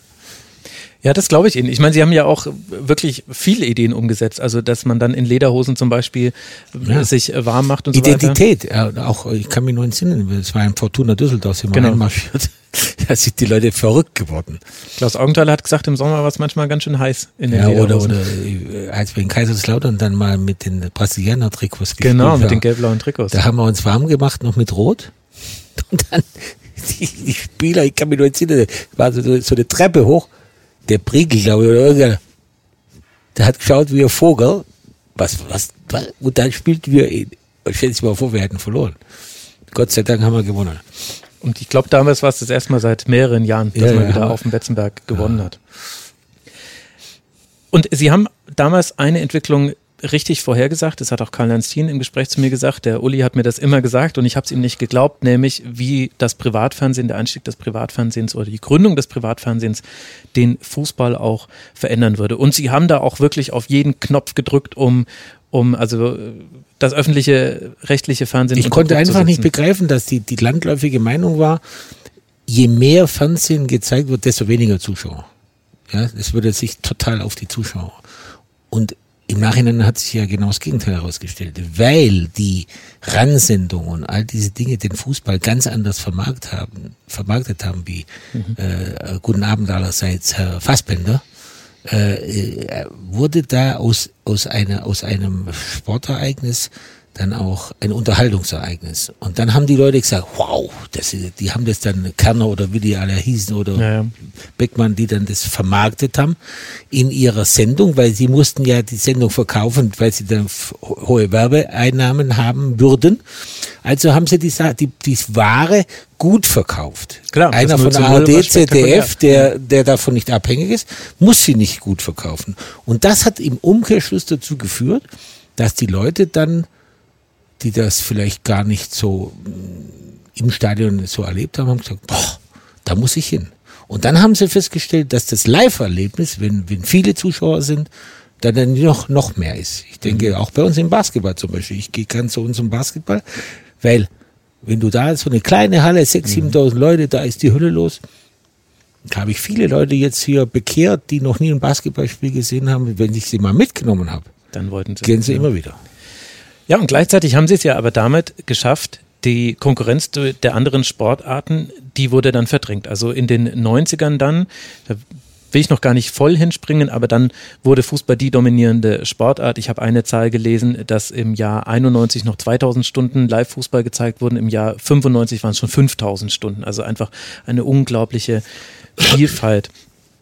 Aber woher kam denn dieser Gedanke, dass das mit dem Privatfernsehen passieren würde? Haben Sie das jetzt auch im Ausland gesehen, wo ja die Fernsehstruktur anders war? War das Ja, es war, es war eigentlich eine, eine, eine, sagen wir mal, eine, eine gegenseitige Befruchtung. Die, die, die, die waren abhängig von, von, von, von Einschaltquoten, die waren abhängig Klar. von Werbeeinnahmen oder Fußball auch. Aber warum haben denn, warum hat denn Karl-Heinz Thien Ihnen das nicht geglaubt? Das ist ja, also klar, ich bin natürlich jetzt Ja, genau weil der er späten Geburt, Jünger- ich war- weiß es natürlich besser. Er war auch einer der Jünger, die eben immer nur äh, ihr Heil in den Zuschauer, in den Zuschauer im Stadion gesehen haben. Und das, Ja. das habe ich nicht gesehen. Ich habe gesagt, der Zuschauer, den brauchen wir dringend als Ambiente, als Atmosphäre, aber nicht als Zahlmeister. Und, und, und deswegen ist ja, wenn Sie mal unsere Eintrittspreise anschauen, die Jahreskarte 140 Euro gibt's auf der ganzen Welt nicht, weil ich den Zuschauer in der Kurve zum Beispiel nicht als Melkkuh betrachte. Den brauchen wir dringend für die Atmosphäre, für die Stimmung, aber nicht sein Geld. Schon eher den auf der Loge. Und hat, äh, hat der St- Medienstandort München da eine Rolle gespielt? Also Sie hatten natürlich auch äh, Bekanntschaft äh, zu Leo Kirch über Edmund äh, Stoiber. Aber ja das auch war ja da viel später. Das war, Das ja, war damals noch nicht? Nein, nein. Kirch habe ich kennengelernt. Ach, viel, viel später. Erst als dann diese, diese, diese äh, unsäglichen Fernsehverhandlungen war, als wir dann den Vertrag auch mit Kirch hatten. Das ist aber bestimmt Ja gut, das 20 war ja dann Jahre später 99, gewesen. genau. Ja, ja, ja. Dann lassen Sie noch kurz, ganz kurz ein Thema aus den 80ern habe ich noch, das muss ich ansprechen. Und zwar 1989 haben Sie im Kölner Express Ihren Aktenkoffer stehen lassen. Wissen Sie schon, worauf ich hinaus will? Ja, war Da war Ihre meine Kündigung. Kündigung drin, ja. Jetzt können Sie sagen, das war doch kein Zufall, oder? Nein, doch, doch. Da war, da habe ich mich, da hatten wir, da war folgendes, da hatte ich äh, mit, äh, mit Opel, mit dem äh, äh, Wilhelm Geb und dem späteren Vorstandsvorsitzenden Louis Hughes, waren wir relativ weit, dass wir, äh, dass wir den Vertrag machen. Der hat damals wir haben gekriegt, glaube ich, von Commodore schätzungsweise anderthalb Millionen und der war so vier, viereinhalb Genau. Millionen. Mhm. Und wir hatten einen Schatzmeister, Gott habe ihn auch selig, er ist jetzt vor, vor einem Jahr, glaube ich, gestorben. War ein toller Kerl, aber Kurt Hegerich. Kurt Hegerich. Und der hat mich eigentlich zwingen wollen, äh, hier eine Münchner Lösung zu haben. Ja, mit Paul, mit einer. Paul, oder einer Thomasbräu oder einer anderen Brauerei verhandelt, die A, nicht so viel bezahlt hätten. Und die Begründung war, wir können nicht mit einem amerikanischen, FC Bayern München kann nicht mit einem amerikanischen Konzern, weil die Opel war ja eine, Mutter, eine Tochter von General Motors. Das passt nicht zum FC Bayern. Und das habe ich, dann habe ich gesagt, wenn ihr mich zwingt, das zu machen, dann bin ich nicht der Richtige hier. Aber das heißt, Sie wollten wirklich kündigen? Ich hätte, ge- die Kündigung war, die, das war klar. Ja, das war klar. Das war, ich, die war auch beim FC Bayern. Das war ja nur eine Kopie.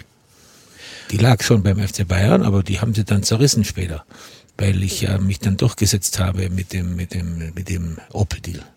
Also das heißt, es war Zufall, dass das dann quasi Wirklich. in die Medien kam? Total. Das Problem war ja, dass ich die, die Schweinerei war ja der, ich habe den Koffer, ich habe, glaube eine Telefonaktion da gehabt. genau, so eine ich da, was ich dann danach nie mehr gemacht habe, ich bin ja immer mit Koffer gereist, nie mehr danach, und habe den Koffer dort liegen lassen. Und ich fahre ins Hotel und merke, mein Koffer ist nicht da, zurück, Koffer war da, aber war schon passiert.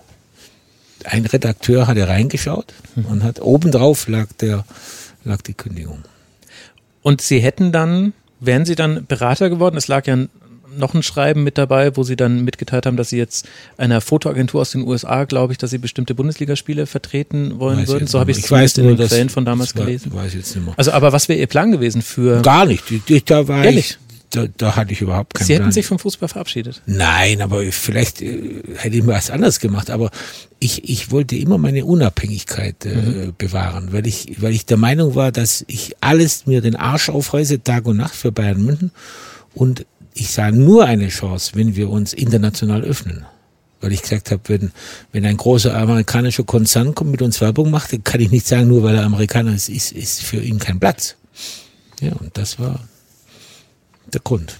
Weil ich, ich sah die, meine, meine, meine, meine Arbeitsweise, meine Blick, meine Sichtweise auf diesen Beruf total eingeschränkt und ich wollte kein so, so, so ein lokaler äh, Verein sein, sondern ich wollte schon international mitspielen. Und zum international mitspielen heißt auch die Orientierung nach draußen. Ja, das finde ich sowieso interessant, diese Spannungen, die im Verein es schon immer gab, die ja auch nicht schlimm sein müssen, das ist ja in Ordnung, wenn man unterschiedlicher Meinung ist, die aber an so einem Beispiel klar werden und die ja dann auch Anfang der 90er nochmal äh, klar geworden sind. Also es kamen dann Karl-Heinz Rummenigge und Franz Beckenbauer als Vizepräsidenten mit rein unter Fritz Scherer. Das wurde erst als eine Art Entmachtung für sie interpretiert. Sie haben da, auch Jahre später haben sie gesagt, es war das Beste, was überhaupt passiert ist, weil Was glauben Sie, was ich in dieser Zeit, äh, äh, wenn du dann, äh, ich habe kein Problem, aber wenn du äh, in, in einem Präsidium eben zwei Leute hast, die, die vom Fußball nicht so viel Ahnung haben wie Fritz Also Scherer Hegerich und Scherer. und Hegerich und die aber immer mitgeredet haben, die natürlich mitentschieden haben und, und da, wenn, wenn wir einen Spieler gekauft haben, dann war der, der Druck nur auf mir. Wenn das falsch war und, und das passiert, Transfers kannst du nicht garantieren. Und wenn, wenn du dann, äh, oder ich kann mich auch entsinnen, wenn wir, ich wir haben in Frankfurt 2-0 äh, geführt und 3-2 verloren, dann habe ich zwei Tage nicht geschlafen. Der Druck war so groß, weil alles nur auf mir war. Und als dann äh, die Idee war, äh, den Franz und den, den Karl-Heinz da mit dazuzunehmen, dann habe ich äh, Vielleicht war das schon von, von denen eingeleitet, so ein bisschen, um mich so ein bisschen zu, zu kontrollieren oder zu, zu einzuschränken. Aber äh, es ist genau andersrum gekommen. Sie waren nachher eingeschränkt, beziehungsweise nicht mehr da. Aber es spielt ja auch keine Rolle. Jedenfalls war das eine ganz wichtige Weichenstellung für die Zukunft des FC Bayern, denn wir wurden immer größer, wir, wir, wir, wir, wir brauchten, ich brauchte Fußballkompetenz äh, neben mir. Äh, und mit Franz und Karl-Heinz hatte ich ja im Großen und Ganzen bei allen Problemen, die es hin und wieder gab, aber in der, in der, in der, in der Richtung waren wir uns immer einig. Ja, und es war ja auch sportlich eine Phase, in der es äh, schwierig lief, 91, klar. 92, da. Aber auch war auch kein Geld da. Man muss natürlich schon sagen, wir, wenn, wenn man das heute so sieht, welche Möglichkeiten wir heute haben und, und damals, da, da musste man immer musste man ja auch bei Transfers möglichst gut liegen, ja. Wenn du da zwei, heute kannst du schon mal einen daneben liegen oder zwei, aber wenn da mal einer äh, daneben lag, dann war es kritisch. Ja. Fritz Scherer kam ja auch über Rudolf Hudig in den Verein, Genau. hat vorher Ja. dort Ja. gearbeitet. Das ist einer, auch einer der Gründe, warum man eben vermuten könnte, der Einfluss von Hudig wäre groß gewesen. Ja, der war, der, der, der Hudik hatte, er hatte schon, äh, äh, damals hatte ja Leo Hofmann private Probleme und dann, und dann äh, hat man äh, einfach äh, Safety äh, in den, in das Präsidium reintun wollen und äh, der Fritz Scherer war ja äh, Buchhaltungschef bei, in der Firma Hudik, war Professor für Betriebswirtschaft, glaube ich, in Augsburg. Genau. Und den hat er dann eben reingeholt. Aber wir hatten auch äh, einen sehr starken Mann im Verwaltungsbereich, einen tollen Mann, Gewerkschafter, Willi Rote, SPD-Mann, einer meiner, leider natürlich auch dann gestorben, aber einer meiner größten Mitstreiter in allen schwierigen Fällen. Immer wenn ich ein Problem hatte, dass ich durchboxen wollte, war Willi Streiter, der Chef der Ja. bayerischen Gewerkschaft, äh, war, war an meiner Seite. Das, das werde ich nie vergessen. Seite an Seite mit einem SPDler. Genau. Das gibt's auch. Wenn wir in die 90er reingucken, da gibt's natürlich ein, ein Ereignis, um das kommt man nicht herum. Das war die Wendezeit, also 89 und dann eben 90. Da war, wie alle wissen es, Rainer Kalmund und Leverkusen waren da sehr aktiv, fast schon zu aktiv. Ich habe mir immer schon die Frage gestellt, warum der FC Bayern damals nicht so eingegriffen hat auf diesem Spielermarkt. Und ich habe dann in einer ARD-Dokumentation gesehen, die jetzt aus dem Jahr 2019, glaube ich, war. Da haben Bernd Kiesling, der Manager von Dynamo Dresden, und Alfons Saupe, der Präsident, haben erzählt, sie hätten damals ihnen Sammer und Kirsten angeboten, seien hier in München gewesen und es sei am Widerstand von Jupp Heynckes gescheitert. Das habe ich zum ersten Mal gehört von denen. Weiß ich nicht. Ich weiß nur, Ehrlich? dass wir uns an diesem ganzen Thema nicht beteiligen wollten. Das war alles so komisch. Ja. Man, äh, da wurde natürlich auch Geld verlangt, verstehen Sie, äh, von, von Funktionären. Das waren äh, teilweise Also meinen Sie quasi, Bestechungsgelder und, und, und Schmiergelder und das war nicht meine Welt und ich wollte die Situation dieser Vereine nicht ausnutzen und deswegen, ich habe sogar mal ein Wochenende für den Kalmund einen Spieler versteckt. Ich weiß jetzt nicht mehr, wer der, der Ru- Rudi? Nee, nee, nicht Rudi, nee. Wen, wen haben die denn alles geholt? Irgendeinen Spieler, äh, den, Thoma haben sie, Den Thoms, ähm, den Kirsten haben sie geholt. Kirsten haben sie geholt. Den, den Tom haben sie, glaube ich, geholt. Mhm, genau, das war der allererste, den er geholt Noch hat. Sie wollten eigentlich noch Sommer holen, da hat dann aber Helmut Ja, Kohl angerufen. ja, wir haben, wir haben einen, Und einen? Spieler habe ich mal für den Kalmund eine, eine, Woche, äh, eine Woche lang hier versteckt. Weil, weil er hat gesagt, Uli, ich kann jetzt den nicht auch noch äh, nehmen, aber du musst den, ist, der ist dann nach Köln gegangen. Ah, ja, warten Sie, es klingelt, aber äh, ich komme leider gerade nicht auf den Namen. Mhm. Und äh, warum musste der, dann versteckt werden? Ja, weil, weil er musste weg vom Markt, damit sich kein anderer holt. Das war schon ein bisschen Wilder Westen. ja, damals, war oder? Wilder West, das war Wilder West. Das war, das war nicht, das war nicht meine Welt.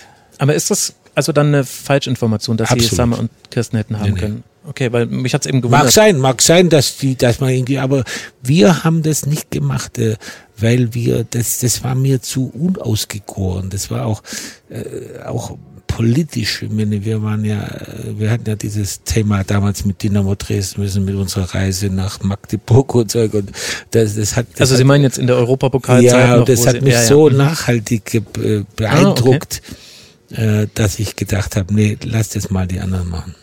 Gleichzeitig ist ja der FC Bayern, obwohl nicht auf der Spielerseite, doch ein Wendegewinner gewesen. Ich fand es ganz interessant zu lesen, wie viele tausend Fans. ehemalige. Ostbürger auch den Weg gemacht haben ins Stadion. Und die Wende, ähm, äh, wenn Sie mal die, äh, die Entwicklung unserer Mitgliedszahlen Mhm. anschauen, mit 89, da, Genau. das war der Knackpunkt. Das haben sie ja auch äh, mit den Trainingslagern, die sie dann ja in Ostdeutschland gemacht haben, von Opel finanziert. Habe ich auch, habe ich auch äh, Fanartikel stundenlang verkauft in Mhm. den Autos, hat viel Spaß gemacht. Jedes Mal, wenn wir dann am Abend, Hans Flügler war auch dabei, oder da haben wir 20.000 wieder eingenommen. Also, es ah, da kam wieder die Plastiktüte, sehr gut. Ja, da musste man ja Bargeld haben. Ja. Konnte, die hatten ja keine Schecks dabei.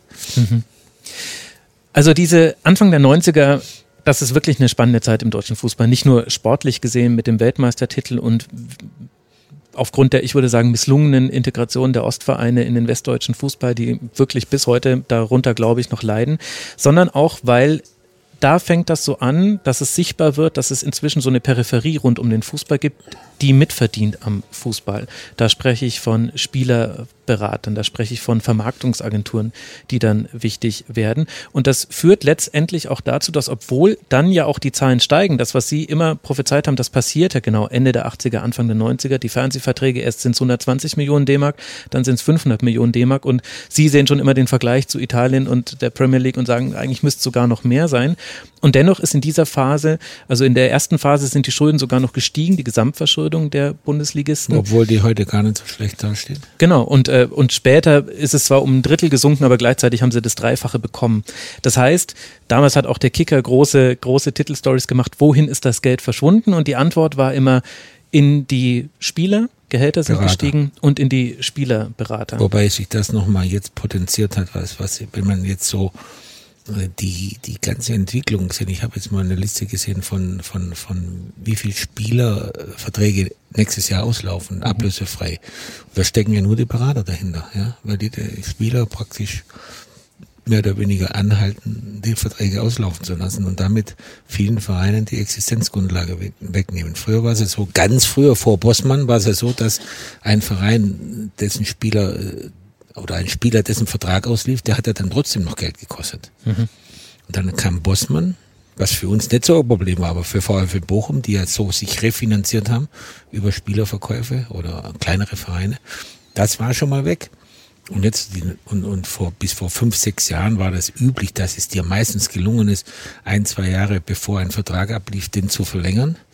Und jetzt der neueste Trend ist, wir sind jetzt auch mal Leidtragender gewesen, äh, dass die Spielerberater sagen, wenn du hart genug bist und wartest und das aushältst, das letzte Jahr, dann kannst du das große Geld verdienen, weil das, was die an Ablösesumme kassieren, das können wir uns selber in die Tasche stecken.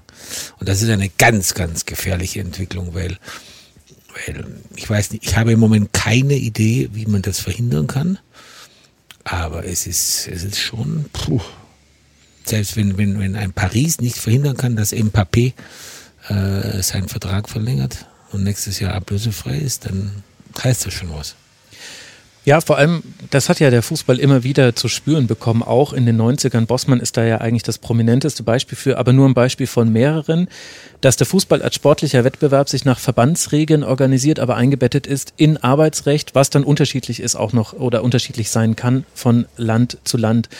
Glauben Sie, dass man das früher hätte regulieren müssen, sowohl den Bereich der Spielerberater als auch den der Sportrechte, äh, Vermarkter, die ja dann auch in den 90ern eine wichtige Rolle gespielt haben. Da hat man ja irgendwann eingegriffen, hat irgendwann der DFB also gesagt. Also diese Spielerberater, äh, die Entwicklung, die ich jetzt sehe, die, die ich habe im Moment keine, keine Patentlösung, um ehrlich zu sein, aber ja, mein Bauch sagt mir, dass das so nicht weitergehen kann. Die, die haben eine Macht, vor allen Dingen, wenn die dann äh, in einem Verein drei, vier Spieler haben. Die können ja auch Politik machen, ja. Ja, genau. Das ist eine Sache, die mir überhaupt nicht gefällt. Aber ich weiß nicht, wie das juristisch, ich bin jetzt kein Strafrechtler oder auch kein Jurist, aber da muss man sich Gedanken machen, wie man das reglementiert, weil da wird Politik gemacht auf dem Rücken der Vereine, das ist Wahnsinn. Ja, also ich glaube, dass die Vereine schon durchaus auch ihr, ihr Wörtchen da mitreden haben. Ich glaube nicht, dass es da, es gibt da glaube ich nicht nur Täter und Opfer. Ich denke, nein, nein, ich, ich, auf, ich, ich beklage, solange das juristisch okay ist, kann man mhm. nichts dagegen sagen, aber äh, es behindert schon äh, das Geschäft, muss man ganz klar sagen. Im Grunde kann es doch da eigentlich nur eine Le Lösung geben, auch wenn die sehr radikal ist. Und das wäre doch völlige Transparenz aller Verträge, so wie man es im US-Sport zum Beispiel hat. Dann wissen die Spieler zwar auch, was verdient jetzt äh, jemand, der auf meiner Position spielt.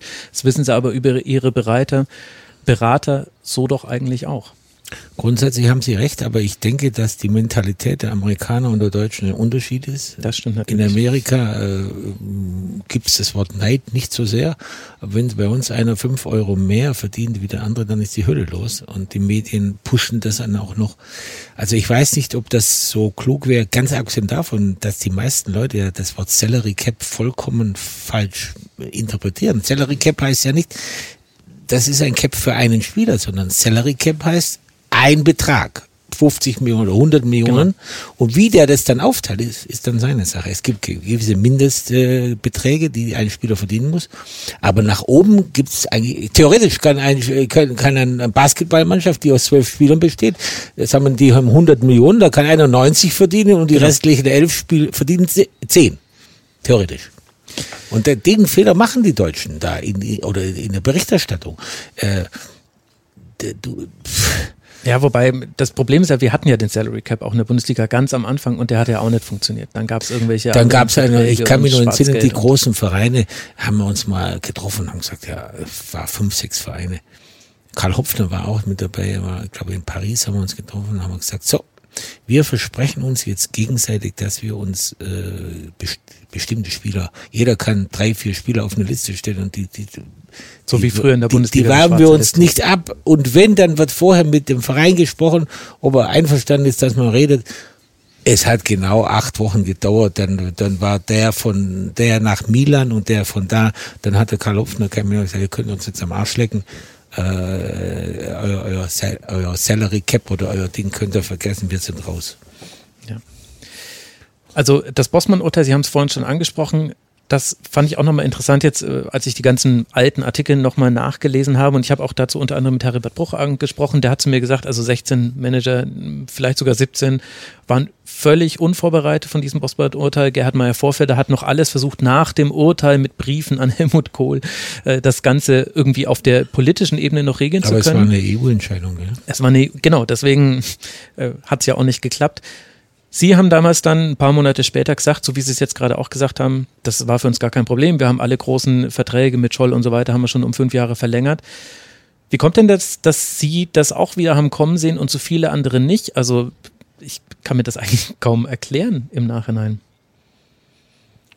Ja, oft ist ja, ich bin ja ein relativ großer Bauchmensch, ja, und ich, ich, zum Beispiel auch jetzt wieder habe ich jetzt durch die Pandemie unglaublich viel Zeit zum Lesen und äh, dann, dann meine Meinung ist nicht eine, die jetzt mir in der Nacht zwischen zwei und halb drei kommt, sondern die ist dann basierend auf viel, viel Gesprächen und vor allen Dingen, ich glaube, eine meiner Fähigkeiten ist, dass ich auch mir was sagen lasse, ja, wenn ich, wenn ich eine andere Meinung habe und einer hat ein gutes Argument, dann, dann äh, bringe ich das in meine Entscheidungsfindung ein. Und wenn ich eine Meinung nach draußen äußere, manchmal ist sie spontan, auch manchmal falsch, keine Frage, aber wenn sie äh, nachgedacht ist und, und äh, bei solchen Dingen hat man ja nachgedacht, dann ist es schon die Zusammenführung von vielen Meinungen, die ich da bündele und die, die dann auch eine gewisse Wucht hat. Und ich habe mich zeitlebens mit Problemen richtig beschäftigt, weil ich war kein Mensch, der morgens um, äh, um 9 Uhr ins Büro ging und um 5 Uhr nach Hause ging und da war's, sondern mein Job war seven days a week, äh, 24 hours. Nicht, dass ich immer gearbeitet habe, aber mich mit Themen beschäftigt habe und, und, und dadurch habe ich natürlich, glaube ich, äh, manchmal äh, Dinge kommen sehen, die andere eben nicht haben kommen sehen, weil sie sich nicht so intensiv mit dem Thema beschäftigt haben. Ja, ganz offensichtlich war das so. War ja dann später auch mit den Sportrechtevermarktern so. Also UFA und ISPR waren ja die allerersten, die ja bei Vereinen reingegangen sind. Prominentestes Beispiel war ja dann Borussia Dortmund. Sie haben da immer Großer Fehler. Immer, man muss immer alle Rechte selber haben. Man kann das partiell mal machen, wenn man jetzt theoretisch schon mal keinen Hauptsponsor findet, was bei uns ja nicht der Fall ist, aber dass man dann sagt, für ein Ding nehme ich das mal. Aber generell alles, was man, wo man Ohnmacht hat, wo man nicht mehr Zugriff hat, das darf man nie machen. Aber warum, also neben dem, dass es da unterschiedliche Persönlichkeiten natürlich gibt auf dem Manager- und Präsidentenposten, die das dann entschieden haben in dieser Phase, Warum haben sich da so eigentlich alle anderen in eine Abhängigkeit begeben? Sie waren ja der einzige Verein. Sie haben mal, Sie haben mal, ich glaube, drei Jahre hat mal die Ufer die Banden vermarkten dürfen im Olympiastadion. Dann haben sie gesagt, ja, danke, wir haben uns angeguckt, wie es läuft, jetzt machen wir es ja, selber. Haben Sie da, war das vielleicht auch der Druck, den der FC Bayern als Branchenprimus damals ja, schon aber ausgeübt das, wir, hat? wir, also, als ich anfing, waren wir kein Branchenprimus, sondern ich, Ja, aber in den 90ern das hat jetzt sich, meine ich. hat sich jetzt so entwickelt und aber, aber nur deshalb, weil wir auch, wissen Sie, das Selbstvertrauen hat natürlich auch gewisse Risiken. Wenn das nicht Klar. gut gegangen wäre, dann, dann hätte ich gesagt, so, lange Nase. das ist immer so. Wenn, äh, wenn man etwas Neues macht, wenn man etwas Riskantes macht, kann man auf die Nase fallen. Ich war nie einer, der Angst hatte, sondern ich habe gesagt, wir probieren das, aber ich war auch bereit, etwas zurückzufahren, wenn ich gemerkt habe, wir liegen falsch. Ist da vielleicht auch der Hauptunterschied, dass der FC Bayern, dadurch, dass Sie so lange im Amt waren und ja auch die anderen handelnden Personen, da gab es eine ganz große Konstanz und deswegen konnten Sie in anderen wichtig, Zeiträumen denken? Ganz wichtiger Faktor. Ja, meine, das weiß man vorher nie, aber im Nachhinein hat es natürlich dem FC Bayern geholfen, dass wir in Trainern meistens, nicht immer, aber in, in Managern, in Präsidenten, äh, auch in Spielern, wenn man ehrlich ist, wenn Sie jetzt mal unsere jetzige Mannschaft gerade sehen, wie was da schön zusammenwächst und wie die Fluktuation bei anderen Vereinen ist, mhm. da bin ich schon ein Freund dafür. Viele sagen natürlich, äh, zu viel äh, lange zusammen ist auch äh, ermüdend und, und, und, und bequem. Aber da muss man halt äh, das richtige äh, sag mal, Mittel finden, um, um die zu, am Laufen zu halten. Und so ist es auch da. Ich bin, äh, äh, wenn man die richtigen Leute hat, Charaktere ist ganz wichtig, dann kann man ruhig lange mit denen zusammenarbeiten. Viele heute junge Leute sagen ja, naja, ähm, meine Work-Life-Balance ist auch wichtig, ja. Das, ist sie ja auch. Äh, das ja, kann ja auch ein Charakter sein. Ja, das ist aber habe hab ich nie so gesehen. Für mich war, für mich war immer Work. zuerst, ja, Life Balance schon, aber alles zu seiner Zeit. Ja, ja. Ich habe zum Beispiel, bin ich nie äh, in Urlaub gefahren, wenn nicht alle Transfers gemacht waren. Ja, wenn ich denke, dass auch bei uns, das habe ich auch dem Hassan schon gesagt, äh, dass im August so viel Aktivitäten, das finde ich nicht gut, weil das ist meistens teuer.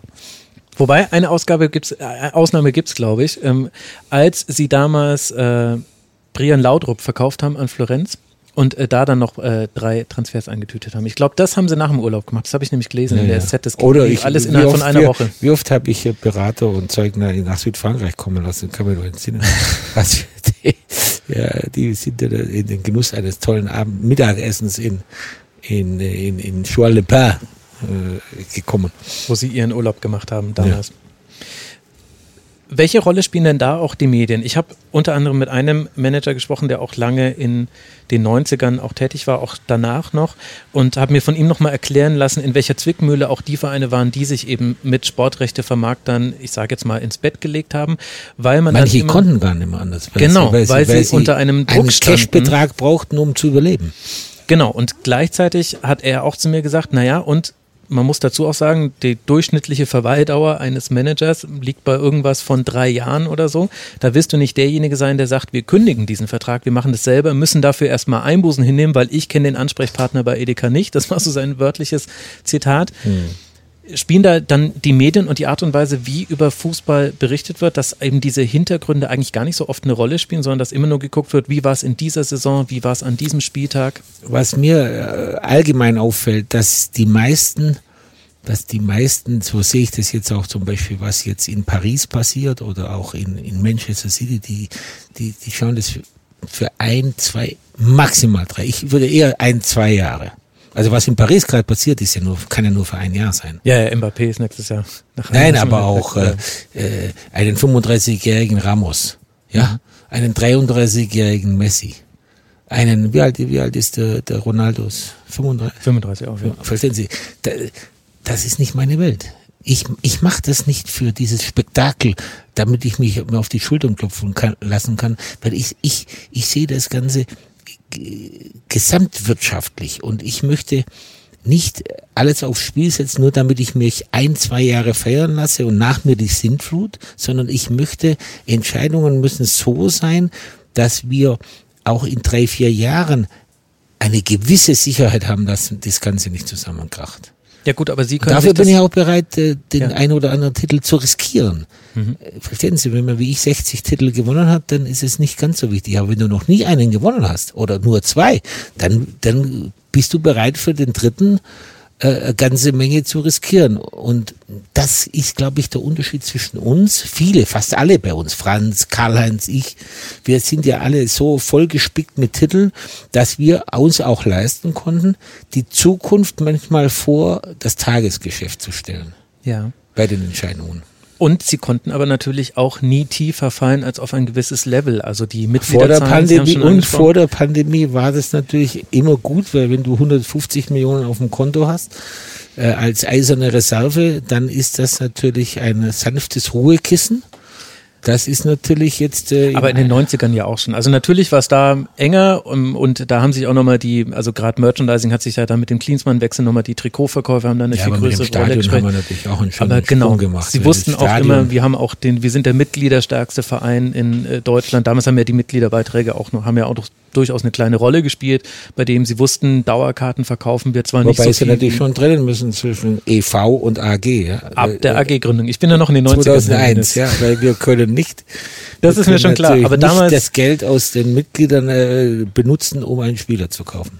Genau, das, äh, aber ich bin ja noch in den 90ern und ich habe eben das Gefühl, also das stimmt natürlich alles, was Sie sagen, da kann man nicht gegen argumentieren, aber sie hatten auch eine gewisse Luxusposition ist zu viel, aber der FC Bayern war eben der größte Verein sehr Ist früh geworden. in Deutschland. Ist geworden, aber damals in den 90ern Darf war ich daran erinnern, dass wir 79 8000 Mitglieder hatten? Ja, damit waren sie der äh, größte, beziehungsweise manche Nein, nein, sagen SSV zweitgrößte Ulm Sportverein. Ja, ja. 12.000. Im- Ja, ich komme ja Kicker- aus Ulm. Äh, Ich, ich habe mit dem äh, Fritz Glauninger drüber gesprochen. Kennen Sie den noch? Den Archivar des SSV Ja. Ulm. Der hat mir gesagt, damals 8100, Sie hatten 8200. Deswegen für einen kurzen Zeitraum Aber waren später waren die noch größer, als die fusioniert haben, als sie fusioniert haben. 12.000.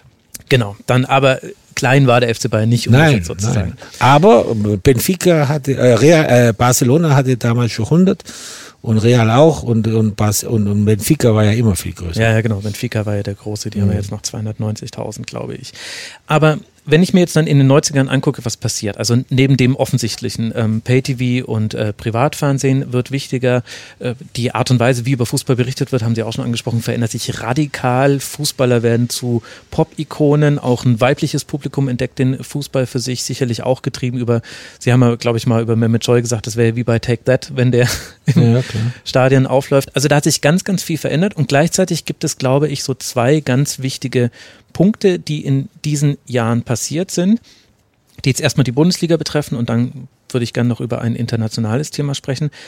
Und zwar irgendwann wurde entschieden, dass, ich glaube 97 war es, dass das TV-Geld nach einem Leistungsprinzip verteilt wird in der Liga. Und das war damals rund um eine große Auseinandersetzung zwischen dem FC Bayern mit dem Rest der Liga rund um den Paragraphen 11, wo es darum ging, dass ein Spieler, dessen Vertrag sich verändert hat, während der Laufzeit eine Option hat zu verlängern und der Verein kann aber auch verlängern.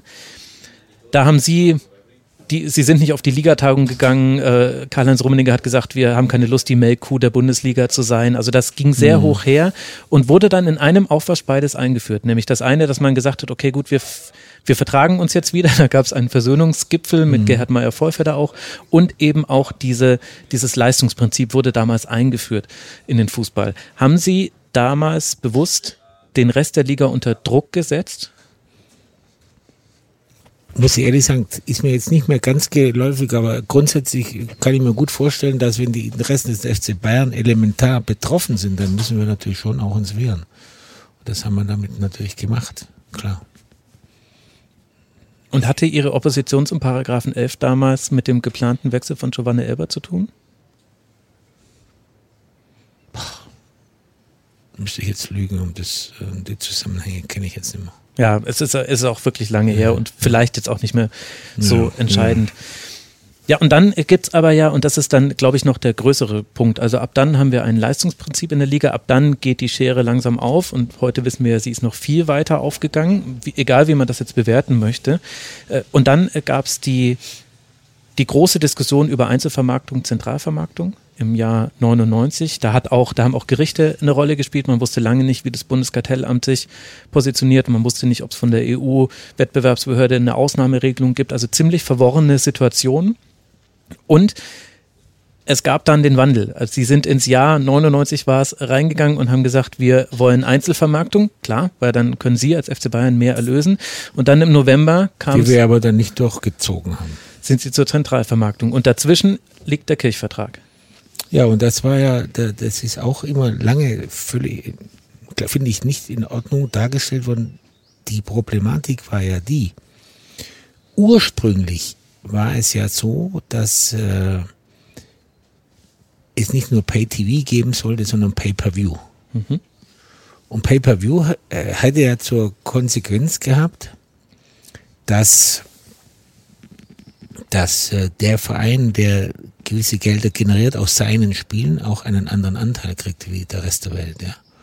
Und das haben wir uns damals vom Kirch garantieren lassen, weil der Kirch natürlich an unserer Zusammenarbeit interessiert war. Dann hat sich aber Folgendes rausgestellt. Mhm.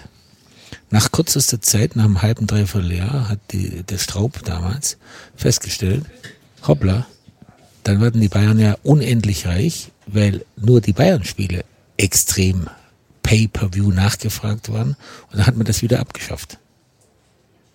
Aber Pay-per-View steht ja im Kirchvertrag gar nicht mit drin. Im Kirchvertrag stand mit drin, dass Sie sich als FC Bayern dafür einsetzen, dass es zu einer Zentralvermarktung Aber kommt. Pay-per-View war ja der, der Hintergrund, dass, dass wir da, da, da, da, das Geld, was wir da bekommen haben, hätten, hätten wir alles refinanziert durch die, durch die, durch die Zuschauer, die uns angeschaut haben. Nur war natürlich dadurch, dass dann Pay-per-View eingestellt wurde, war natürlich keine richtige Grundlage mehr da.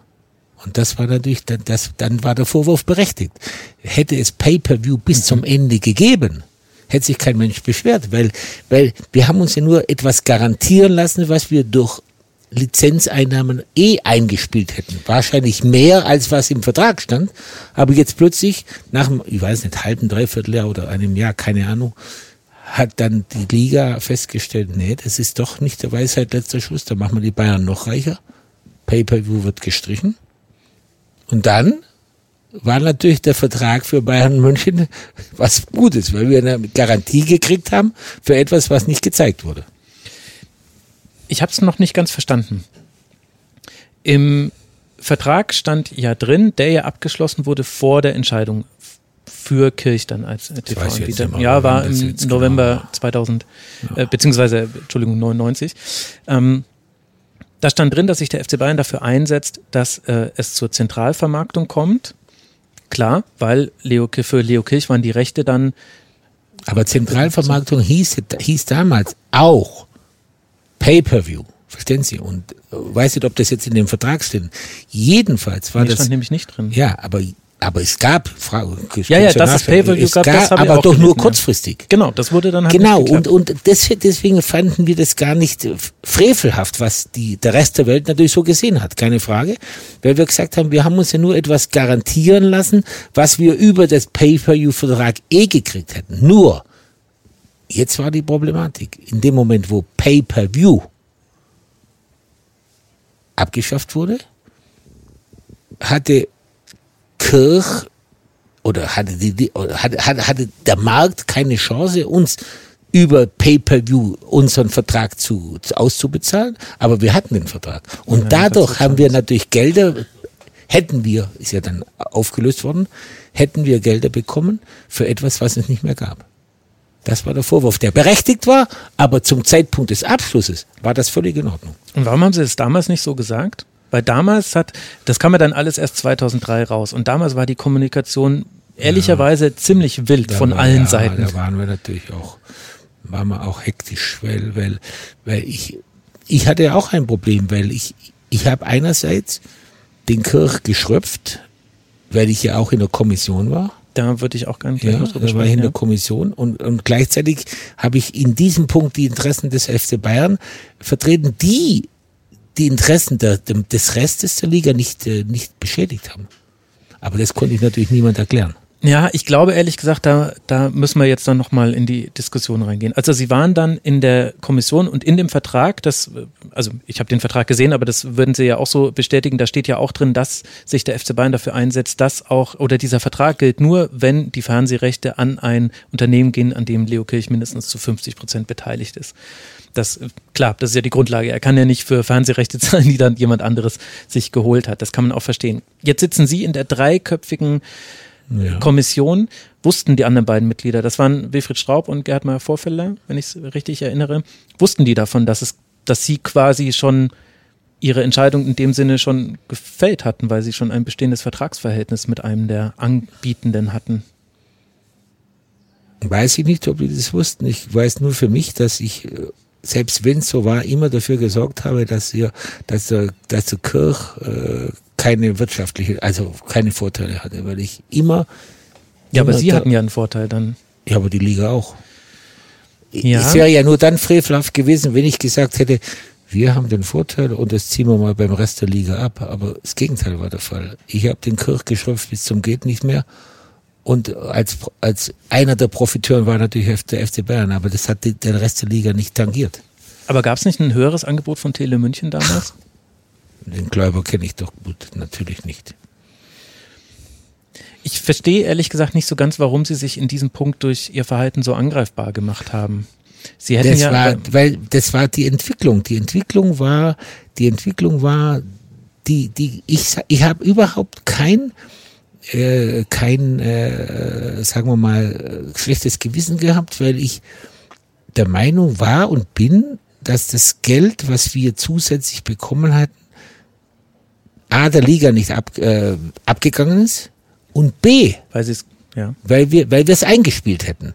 Es ist nur, das sage ich noch einmal, zu dem Zeitpunkt, als dann die Pay, Pay, Pay denn am Anfang war es ja so. Die Lizenzgebühren waren ja so hoch, dass es locker eingespielt worden wäre. Und dann haben, hat der Rest der Liga gesagt, wow, die natürlich den Vertrag nicht kannten. Äh, nee, die Bayern, das, das hören wir auf. Ja, die, da kassieren die sich dumm und dämlich. Und wir, wir, wir, wir, wir haben 100.000 Zuschauer und Bayern haben 3 Millionen. Und die Lizenzgebühren wurden natürlich an den Einschaltquoten bezahlt. Okay, das Im ist. Prinzip, ja. wenn der Vertrag, wenn Pay- Pay-Per-View äh, weitergelaufen wäre, hätte sich kein Schwein äh, äh, dran gestellt. Erstens hätten sie es nicht gemerkt.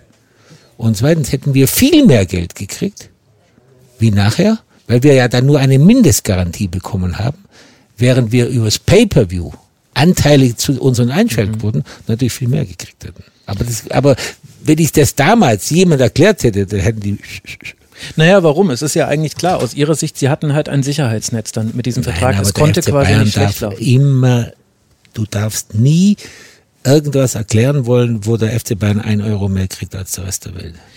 Ja, gut, klar.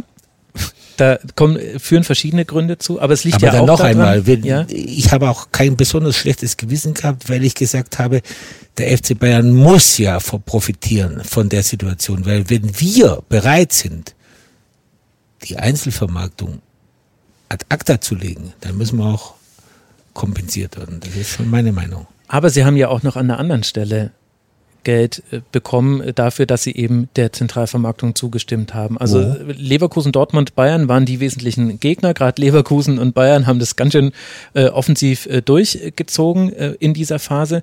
Und dann wurde ja, als dann dieser Vertrag ausgehandelt wurde, auch bestimmt, dass das Leistungsprinzip in der Liga nochmal Ja, verschärft aber glauben Sie, dass ein Verein, Gunsten? der äh, 18. ist in der Liga, dass der im Ausland auch vermarktbar ist? Das ist halt nun mal so. Da muss derjenige, der die, der die Einnahmen äh, verursacht, der muss auch Haupt, Hauptprofiteur äh, Profiteur sein. In, in England kriegt Manchester United auch 300 Millionen und, und die anderen kriegen 120. Klar, aber dann wird halt irgendwann auch mal, also da greifen wir jetzt ein bisschen vor, aber dann wird halt auch irgendwann mal einer in zehn Jahren zehnmal Meister. Ich habe mindestens fünf Zitate von ihnen gefunden, wo sie in den 80ern, in den 90ern gesagt haben, das ist eine Situation, die wollen wir nie haben. Sie haben 2012 Aber komischerweise haben wir damals, als wir diesen Vertrag hatten, sind wir nicht Meister geworden. Damals sind sie Und nicht heute, Meister wo wir geworden. solche Verträge nicht mehr haben, jetzt werden wir Meister. Woran liegt jetzt das? Ja, Also der Vertrag hat, hätte sicher, hat offensichtlich nicht dazu geführt, dass wir, denn damals war ja jede Meisterschaft war ja spannend bis zum letzten Tag. Das stimmt, das liegt aber ja auch noch an anderen Punkten. Aber es ist ja dennoch so, dass sie rund 40 Millionen D-Mark, nach dem, was man weiß, über den Vertrag eingenommen haben und genau in dieser Phase ja auch investieren konnten in Spieler. Sie haben äh, sich Michael Ballack frühzeitig gesichert, sie haben Sebastian Deißler geholt mit einem Darlehen, Schrägstrich, Handgeld. In Es war kein. Darlehen, es war Handgeld. War, war Handgeld. Ganz normal. Aber das wäre ja damals noch gar nicht erlaubt gewesen, weil es ja noch ein Jahr vor Ablauf seines Vertrages war. Das war schon erlaubt, das ist ja nur nachher verboten worden. Äh, Bis dahin, das ist ja nur deshalb rausgekommen, weil der Scheck in Konstanz bei einer Bank eingelöst wurde und der, der Einzahlungsbeleg ist dann in der Bei der Sportbild äh, äh, gelandet. veröffentlicht worden. Naja, das ist halt so. Okay, aber Aber es war nichts, äh, nichts Unehrenhaftes. Der Betrag war hoch, aber na, Ja, da würde ich gerne gleich nochmal drauf kommen. Lassen Sie noch ganz kurz beim, beim Kirchvertrag bleiben, denn ich habe. Äh, das ist ja der einzige, die einzige Geschichte, wo Sie mich richtig glauben packen zu können. Ich sehe das. Nein, nein, nein. Ich sehe das. Ich sehe das überhaupt nicht. Ich bin Angestellter von Bayern München. Ich muss äh, dem FC Bayern optimal äh, äh, äh, helfen, Geld einzunehmen. Und ich sage noch einmal, dass der Kirchvertrag hat nicht dazu geführt, dass wir Gelder generiert haben, die der Liga entzogen wurden, sondern wir haben mit aus unserem guten Ruf versucht, die Einnahmen des FC Bayern zu optimieren, denn die Alternative wäre, wir sahen nämlich nicht ein, dass wir wie jeder andere Vereine bezahlt wurden, weil wir 80 Prozent des ganzen Marktes äh, bestückt haben. Und dann muss man auch besser verdienen. Ja, ja, das ist mir schon klar, aber warum halten Sie sich denn dann in der dreiköpfigen TV-Kommission nicht zurück und sagen, geht ihr jetzt mal mit, wie, wie sehen? Also grundsätzlich in der dreiköpfigen, äh, die, die Zahl drei heißt, heißt schon, wenn die das Gefühl gehabt hätten, dass nicht das beste Angebot. Glauben Sie, dass ich die Ver Verhandlungen allein geführt habe? Nee, nee, aber das, Sie haben Ich habe sie gar nicht geführt. Die hat nämlich der Herr Straub geführt. Mhm. Und wenn der Herr Straub das Gefühl gehabt hätte, dass ein anderes Angebot besser gewesen wäre, hätte er wohl kaum äh, zugestimmt, oder?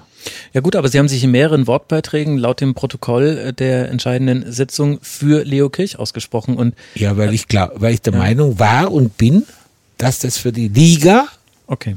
die beste Lösung war. Okay. Und was halten Sie jetzt dann Stimmen entgegen, die eben sagen, wie zum Beispiel Willy Lemke, der hat es ja damals dann auch öffentlich mhm. gemacht, als dann der Vertrag 2003 rauskam, die gesagt haben, naja, Bayern hat dadurch doppelt kassiert, denn das Einlenken zur Zentralvermarktung hat dadurch geführt, dass, dazu geführt, dass die Liga einverstanden damit war, die Spreizung noch größer zu machen zwischen eben den sportlich ja, erfolgreichen ja. Vereinen. Heute habe ich ja mit Lemke keine Probleme mehr. Damals hatte er alle Dinge, äh, die Bayern München betroffen äh, haben, sehr, sehr subjektiv. Äh, Aber können Sie diese Perspektive denn nicht nachvollziehen? Denn ich nein, würde sagen, die Argumentation nein, ist schon logisch. Nein, Glauben Sie, dass die nein, Liga der FC Bayern, viel zuständig Der FC Bayern hat mit der Entscheidung, sich für die Zentralvermarktung äh, äh, zu äh, zu entscheiden oder mitzumachen, hat er der Liga einen ungeheuren äh, Gefallen getan, weil wir hätten 90 Prozent der Einnahmen gekriegt und der Rest der Liga 10, also das war schon okay. Und glauben Sie, dass das auch der Grund ist, warum sich die Aufregung darum so schnell gelegt hat und vor allem die Strafe so gering war. Sie haben ja dann 6 Millionen D-Mark beziehungsweise 3 Millionen Euro dann zahlen müssen, haben rund 40 Millionen aus dem Kirchvertrag erhalten. Aber doch nicht, aber, aber doch die 40 Ich weiß nicht, ob wir 40 gekriegt haben, wenn Sie sagen, wird schon so sein. Aber wenn die, wenn die gezahlt wurden, dann waren sie meiner Meinung nach nicht, äh, wenn sie strafrechtlich ein Problem gewesen wäre, hätten wir eine andere Strafe gekriegt. Aber sie war vollkommen äh, äh, sie war moralisch, äh, würde ich sagen, zweifelhaft, keine Frage, aber juristisch völlig in Ordnung, weil ich bin auch Angestellter von Bayern München und nicht von Werder Bremen.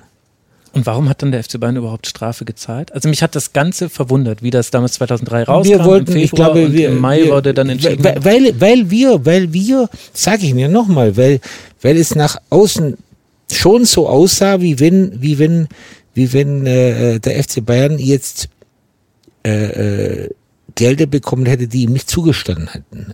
Aber dann hätten wir ja, glaube ich, weiß nicht, ob der Vertrag dann ganz äh, veröffentlicht wurde, aber wenn wir, wenn wir dann in epischer Breite erklären hätten müssen, ja, Pay-per-View, und dann ist Pay-per-View abgeschafft von, das war nicht sicherlich nicht unsere Entscheidung, sondern wir hätten es bis zum St. Nimmerleinstag gemacht. Aber, Aber es hat halt auch nicht so wirklich funktioniert für Kirch, oder? War es nicht auch ein Teil des Problems ähm, damals? Ja, der, aber Kirch äh, packt das unser Wander. Mhm. Die, die, hätten den nicht aufgelöst, aber die Liga hat dann plötzlich gesagt, nee, und dann, und da sind wir ja nur ein Achtzehntel. Wenn es nach uns geht. Glauben Sie mir, ich weiß es noch ganz genau. Wenn wir diesem Pay-per-View, das war ja der Trick an der Geschichte, dass wir über Pay-per-View uns wirklich Geld, das wir ja als Wirtschaft haben, aber auch zusätzlich ein, äh, ein, ein, dann wäre der, die ganze Diskussion nicht entstanden. Weil die ist nur entstanden in dem Moment, wo die Liga entschieden hat, nein, Straub, glaube ich, das hören wir auf, weil da nur ein Profiteur ist und das ist Bayern München. Würden Sie ausschließen, dass es noch andere Verträge gab von Leo Kirch mit anderen Vertretern der Bundesliga oder anderen Mitgliedern der TV-Kommission? Keine Ahnung. Keine Ahnung. Gut, dann lassen Sie uns das Thema mal zumachen. Es ist, es, es war in der Recherche nochmal spannend, das alles nachzuvollziehen. Das muss ich ganz ehrlich so sagen. Und generell ist das eine Phase im deutschen Fußball, also ich spreche jetzt dann von Ende der 90er und Anfang der 2000er, in der viele Dinge passieren, die bis heute noch Fragezeichen aufwerfen. Zum Beispiel. Zum Beispiel ähm, Kirchvertrag haben wir angesprochen. Zum Beispiel ist der FC Bayern damals zu Freundschaftsspielen auf Malta, Tunesien und nach Thailand gereist. Die werden heute in Bezug gesetzt zur WM-Vergabe 2006. Sie wissen ja eigentlich alles, was damals passiert ist. Kann man da auch reinen Tisch machen? Das ist absolut. Wir haben total reines Gewissen. Total reines Gewissen. Also standen diese Freundschaftsspiele in keinem Zusammenhang zur WM-Bewerbung? Das wissen wir doch nicht. Wir haben ein Angebot, wir haben ein Angebot bekommen diese Spiele zu machen, haben irre viel Geld dafür gekriegt, irre viel Geld und sind da hingeflogen und haben gespielt. Aber über Fedor Rathmann und Franz Beckenbauer gab es ja die. Nein, nein, nein, nein. Ich bin jetzt nicht sicher, die ganzen Verträge hat der Karl Hopfner ausgehandelt. Hm, ich, ich denke, dass der Vertragspartner Kirch war. Ja, denke mhm. ich mal. Und äh, ich weiß jetzt nicht mehr genau, aber das für damalige Verhältnisse sehr viel Geld haben wir gekriegt. Und wenn ich äh, ein Angebot in der Größenordnung bekomme, um den FC Bayern äh, für ein Freundschaftsspiel, da frage ich nicht lang. Gleichzeitig haben interessanterweise die Verbände eben auch Geld bekommen, dann über Welche die über die TV der maltesische Verband zum Beispiel, der hat ja, der war ja der Gegner. Genau, aber die haben. Ja, aber das ist doch nicht meine Aufgabe ja. zu prüfen, ob äh, ob der Ge mein Gegner, wenn ich wenn ich jetzt ein Freundschaftsspiel mache, wir kriegen manchmal für Freundschaftsspiele eine Million. Ja? Ja. ja da muss ich mich doch nicht fragen, was der Gegner kriegt. Das meinte ich auch nicht. Aber Sie verstehen schon oder können Sie nachvollziehen, Heute dass ist das vielleicht nachfragen. in einem ganz anderen Zusammenhang zu sehen wie ja. damals. Damals, Sie müssen sich vorstellen, wir kriegen eine Anfrage. Ob wir uns vorstellen könnten, da und da ein Freundschaftsspiel für diese oder jenes Honorar zu machen. Und dann wären wir zu Fuß dahin gelaufen für das Geld. Auch nach Costa Rica. Also da mussten sie dann letztlich nicht hin und Trinidad und Tobago. Ja, genau, aber, aber das Spiel, da, da frage ich doch, wissen Sie, was wir damals, wir sind damals, da, ich kann mich, gab es einen Spielervermittler, der hieß Durancy, ein Franzose. Der hat uns manchmal 100.000 Mark geboten für ein Freundschaftsspiel in Afrika. Mhm. Ah, wo sie nach Tunis geflogen sind. Tunis, Casablanca. Mhm. mhm. Für 100.000 Mark plus Learjets. Ja, genau. Da, da, Nachmittags hin, abends zurück. Ja, Bernd ja. Dürnberger hat es mir erzählt. Ja, ja, verstehen Sie, da, da, da haben wir gar nicht überlegt. Da habe ich mit pa Video Hoffmann äh, oft nächtelang den Palcianai mit, mit, mit Champagner und nochmal einen teuren Wein und um nachts um zwei Uhr. Nein, das Spiel findet nicht statt. Das Spiel nicht, ich kann keine Verantwortung übernehmen. Und dann hat Hoffmann gesagt, Herr Ober, bringen Sie noch eine Flasche Champagner. Ja, ich kann mich nur entsinnen, wir haben am Mittwochs, äh, wir haben äh, am Dienstag oder Mittwoch mit dem verhandelt, oder, nee, am Dienstag oder Mittwoch in Casablanca gespielt und am Samstag spielten wir in Bremen. Janai hat gesagt, ich übernehme die Verantwortung nicht für dieses Spiel. Hat Hoffmann gesagt, Uli und ich, wir übernehmen die. Verstehen Sie, für 100.000 Mark damals, da sind wir, da wären wir zu Fuß nach Toronto gefahren. Ja, und das, so müssen Sie das sehen. Und ja. das war auch damals ein, ein, ein Glückszustand. Da fragst du doch nicht, äh, kein Schwein hat damals an, an, an, an die WM-Bestechlichkeit oder auch nicht, die ich absolut nicht sehe. Absolut ja? nicht. Glauben Sie die 100%. Glauben Sie, die WM 2006 ist die einzige, die weil bei den, bei den rundherum weiß nicht man ja. Ganz sicher. Ja. Das verwundert mich jetzt. Bin ich ganz sicher. Aber lag nicht Afrika eigentlich vorne, Südafrika, bis wenige Wochen vor der Wahl? Also ich war in dem Thema WM-Bewerbung Gott sei Dank nicht so viel drin. Also das, das glaube ich Ihnen, da wäre ich ehrlich gesagt auch sehr froh, weil alle, die da irgendwie ihren Fuß mit drin haben, die. Nein, das weiß ich nicht. Aber ich bin, ich muss Ihnen ehrlich sagen, ich bin bis zu seinem Tod sehr eng mit Robert Dreisfuß befreundet gewesen und ich weiß ziemlich genau, was damals los war und es war keine Bestechlichkeit. Und warum kann man das dann nicht offen sagen? Dieselbe Diskussion haben wir schon mal im Doppelpass ganz kurz. Was habe ich damit zu tun? Nun ja, Sie sind eine der wichtigsten Persönlichkeiten des ja, deutschen Fußballs. Nee, da ist doch so viel Unsinn geschrieben worden, muss ich nicht nur meinen Senf dazugeben. Aber dann wollen Sie lieber, dass die Journalistinnen und Journalisten weiter recherchieren und weiteren, Die sollen- wie Sie die dann sie sagen, nichts Unsinn schreiben? Ich muss sagen, mich, aber da bin ich natürlich auch Journalist, mich hinterlässt es unzufrieden. Wissen Sie, was Sie im Ausland denken? Die, Deutsch, äh, die, die Deutschen sind schon blöd, dass sie nach 20 Jahren noch darüber nachdenken, was 2001 war. Ja. So blöd können nur die Deutschen sein. Oder sehr gründlich. nee. ABM-Maßnahmen.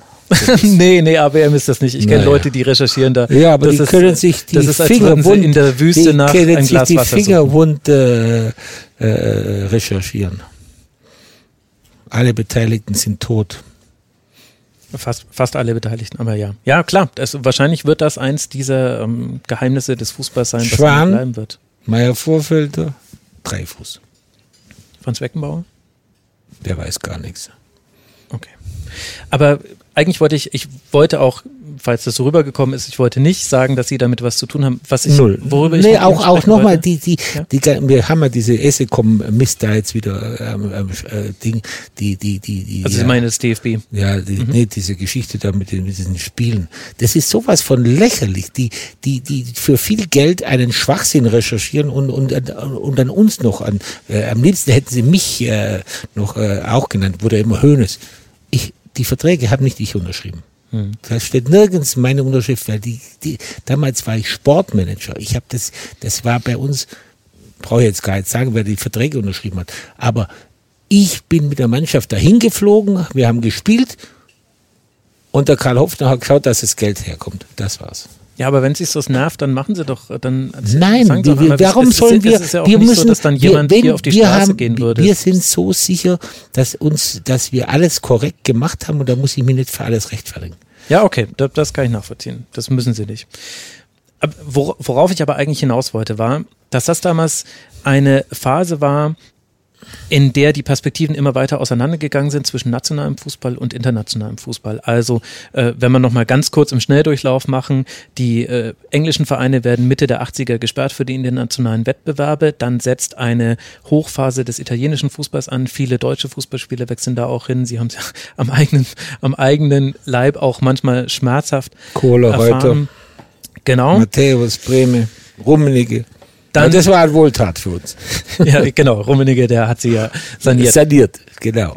Und äh, dann in den, in den 90ern äh, war es so, dass dann die TV-Verträge auch im Ausland immer höher waren als in Deutschland. Das war, da war immer ein deutliches Gap. Die Premier League hat dann, glaube ich, Aber es war in 1995 erster Linie. Premier League, weil die anderen waren nicht so viel Unterschied. Also äh, Italien auch, aber Spanien auch, aber das ganz große Problem, also das Gap ist in England. Genau, die hatten dann eine Milliarde, glaube ich, äh, Jetzt 1,2 drei. Milliarden äh, war, also D-Mark damals noch 1995, das war dann das erste. Das heißt, es ging immer weiter auseinander. Gleichzeitig begann es so rund Mitte der 90er bis dann zu 2000ern, da nahm es dann richtig Fahrt auf, dass man in der Champions League richtig gut Geld verdienen konnte. Also da ist es, glaube ich, von 97 zu 2000 ist es, hat sich verdreifacht. Also es wurde immer wichtiger, wenn man Geld verdienen möchte im Fußball, dann muss man in der Champions League vorne mit dabei sein. Und jetzt kommen wir quasi mit dieser Gemengelage in die 2000er hinein. Und da haben wir auf der einen Seite einen FC Bayern, der gerade jetzt endlich die Allianz Arena bauen kann. Das war natürlich unser Glück. Genau, das war, das war wichtig, der sich auch als äh, kaufmännisch solide darstellt, ja auch aus guten Gründen. Aber wir haben eben so Themen wie eben das Handgeld für Sebastian Deißler, später. Aber das ist nicht, das ist total okay. Ja, wa- was glauben Sie, was, was der, der, was der Herr, der Ramos jetzt für ein Handgeld kriegt äh, von Real Madrid oder, oder der Herr Messi?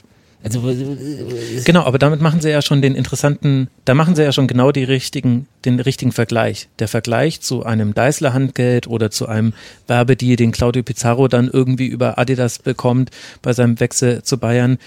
Da vergleichen sie sich logischerweise aber mit in der Deißler-Deal ist, ist, ist so sauber wie, wie, wie, wie, wie das Wasser am Tegernsee. Der, der, wir wollten den unbedingt haben. Der hatte, glaube ich, eine Ablösesummenbeschränkung von, glaube 10 oder 15 Millionen. Wert war er 35, 40. Und wir haben ihm, um ihn zu uns zu holen, ein Handgeld bezahlt. Also das ist völlig legitim. Ja, also ehrlich gesagt, glaube ich, da hätte Lohnsteuer drauf bezahlt werden müssen von äh, Ja, die hat er ja auch Handgeld bezahlt. Ist. Die Moment, die hat er bezahlt. Nee, aber er hat es doch zurückgezahlt, das Darlehen dann. Sie haben doch gesagt, es war sein Darlehen und dann es. nein, nein, nein, nein, nein, das war kein? Darlehen, das war eine, eine Zahlung und die ist versteuert worden. Der Unterschied ist nur, es ist doch nur so gewesen, wenn ich, wenn ich jetzt eine Zahlung von 20 Millionen kriege im, im, im Juni Mhm. oder im Mai und ich gehe zum FC Bayern am 1. Juli, dann muss ich diese Mai-Zahlung nicht sofort versteuern, sondern mit meiner Einkommensteuererklärung Am Ende des Jahres. am Ende des Jahres. Also es war nur eine Verschiebung der Steuer um, um sechs Monate.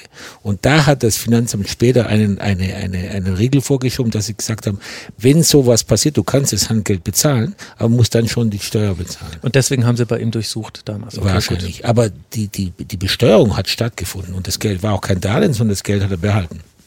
Das heißt, ähm, mein Punkt, den ich eigentlich machen wollte, war, dass sie immer der solide, der kaufmännisch solide agierende Verein waren, aber dass es eben diese, diese kleineren äh, Geschichten gab, die Ja, man du musst mal an die, mitspielen du musst musste. Mhm. an die Grenzen gehen. Die sind nie überschritten worden, aber du musst an die Grenzen gehen. Wenn du, wenn du glaubst, dass du erfolgreich sein kannst, indem du zur, die linke Backe und dann noch die rechte hinhältst, dann kannst du äh, hier in Bad Wiese spielen, aber nicht äh, gegen Paris Saint-Germain. Und einen Widerspruch erkennen sie dann da auch nicht zwischen Nee. dem Nee. Gleichzeitig sind wir jetzt ja in der Phase des Fußballs, im Grunde stellen sich da die Weichen zu dem, wie wir den Fußball heute erleben. Also in den Nullerjahren von 2000 bis 2010, also nicht nur, dass wir die WM 2006 haben mit Einweihung des Stadions, mit einem, dem letzten großen Boom, den der deutsche Fußball erlebt hat, auch was Zuschauer angeht, auch begünstigt durch die neuen Stadien und so weiter. Sondern wir haben sportlich gesehen auch die Situation, Was heißt der letzte große Boom? Also wir hatten ja schon äh, bis vor zwei Jahren auch einen Boom. sind die äh, Zuschauerzahlen noch so wahnsinnig danach gestiegen Ja, so, und die das- äh, mehr wie ausverkauft kann man nicht sein. Genau, also bei Ihnen dann nicht mehr. Ja, in der, in der Bundesliga waren doch die Zuschauerzahlen, äh, wir waren doch, ich sag mal, vor 10, 15 Jahren nicht weit vorne und zuletzt war die Bundesliga der, der, der, sag mal, die Liga mit den meisten Zuschauerdurchschnitten. Also Ja, selbst England haben wir überschritten. Aber das Geld kommt natürlich inzwischen aus den TV-Verträgen. Klar, aber da können wir nichts dafür. Da, genau, aber da ging es nicht so stark hoch. Deswegen aber trotzdem, die bis zur Pandemie, äh, bis vor zwei Jahren, waren die, die Entwicklung des deutschen Fußballs wirtschaftlich natürlich äh, mit dem mit dem Gap der Fernseheinnahmen. Aber wenn Sie, wenn Sie, ich kann mich äh, gerade in Sinn, gestern habe ich ein Interview gelesen von dem Pires, ehemaliger französischer Nationalspieler, der den Leuten in Paris empfiehlt, äh, den FC Bayern als Vorbild zu nehmen. Da Das kann hat man, gefallen. Da kann man schon, äh, kann man schon stolz sein. Ja, das glaube ich. Das glaube ich. Ähm, ich wollte jetzt aber noch kurz auf den äh, Punkt rauskommen, was sich dann auch sportlich getan hat. Denn sportlich haben sich in den Nullerjahren nacheinander die größten Konkurrenten des FC Bayern verhoben. Äh, Also äh, Leverkusen hatte die Chance, das Triple zu holen, zwei Jahre später nahe am Abstiegskampf und der Konzern, der dahinter steht, sagt, also jetzt braucht ihr nicht mehr mit den großen Scheckforderungen kommen. Borussia Dortmund fast in diese Insolvenz reingeraten, da haben sie ja sogar noch ein Darlehen gegeben, zwischenzeitlich mal, für einen kurzen Zeitpunkt. Werder Bremen. Will es ja nicht mehr wissen, aber es war trotzdem so. Es, es war trotzdem so, naja, er hatte ja damit auch primär nichts zu tun, deswegen kann ich verstehen. Er war Schatzmeister. Diese alle, ja, ja, aber er kam mit gebundenen Händen, um sozusagen. Aber darauf Hm. wollte ich gar nicht hinaus. Meier hat es verhandelt. Genau. Ähm, Werder Bremen wird 2004 Meister, auch durchaus ein bisschen spektakulär in München, verlieren direkt danach ihren Torjäger Eton und ihren Abwehrchef Kristajic an Schalke 04. Und Schalke 04 Gott sei Dank nicht an Bayern. Und wären wir dafür auch noch schuld. Ja, da kommen wir gleich. Ich weiß nicht, ob wir darüber reden wollen. Ähm, ähm, und Schalke 04 ist einfach Schalke 04. Die haben ein paar Mal dran gerochen an dem sportlichen Erfolg, haben immer schon Champions League Gehälter gezahlt, sage ich jetzt, behaupte ich jetzt einfach mal so, ohne immer in der Champions League gespielt zu haben, haben sich einen irren Schuldenberg aufgebaut, Verbindlichkeiten von äh, 200 Millionen Euro aktuell. Das heißt, in dieser Phase haben verschiedene Vereine versucht, den FC Bayern irgendwie nicht gar nicht vom Thron zu stoßen, sondern ich glaube, sich an den FC Bayern dran zu hängen und irgendwie der Rivale zu werden.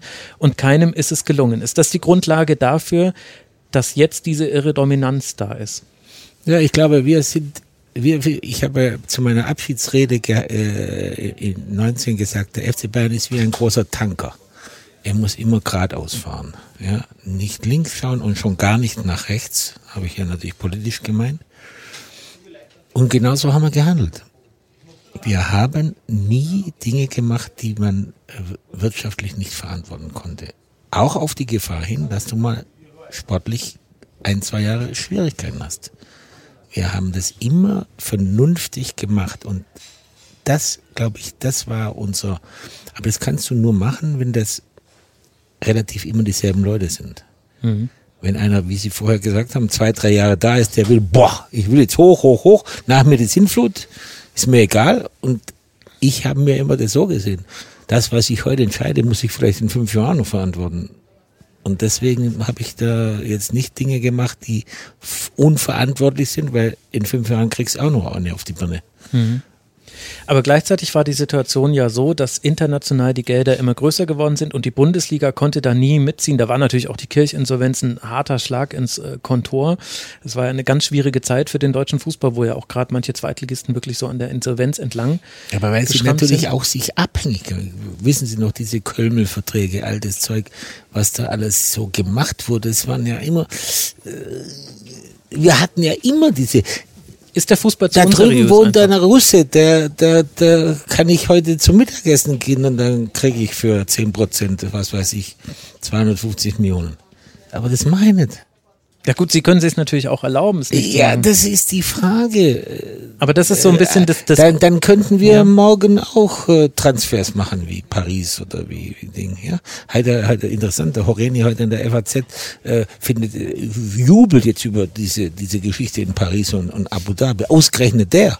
Da, da war dich wahnsinnig, ja. Eigentlich müsste er sagen, das ist ja, das ist ja, das ist ja der Wahnsinn, was die da machen. Also Aber, Michael Horeni, Journalist, Journalist der FAZ. Ja.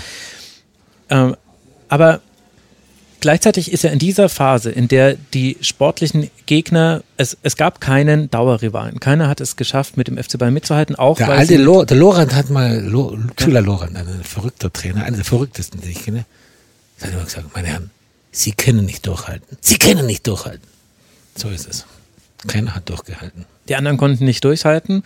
Und gleichzeitig ist ja auch in dieser Phase ich würde sagen, das ist jetzt meine These, auch weil der internationale Fußball sich weiter vom Deutschen entfernt hat, äh, hat der FC Bayern noch mehr auf deutsche Spieler gesetzt. Das haben sie ja auch später mal gesagt. Die WM 2006 hat da auch eine Rolle gespielt. Die besten deutschen Spieler sollen im besten Fall beim FC Bayern spielen. Und es bringt uns, ich will jetzt gar nicht die leidige Diskussion führen, ob sie ihre Gegner schwächen, weil irgendwo müssen die Spieler auch herkommen. Und ich finde diese Diskussion ehrlich gesagt ziemlich unfruchtbar.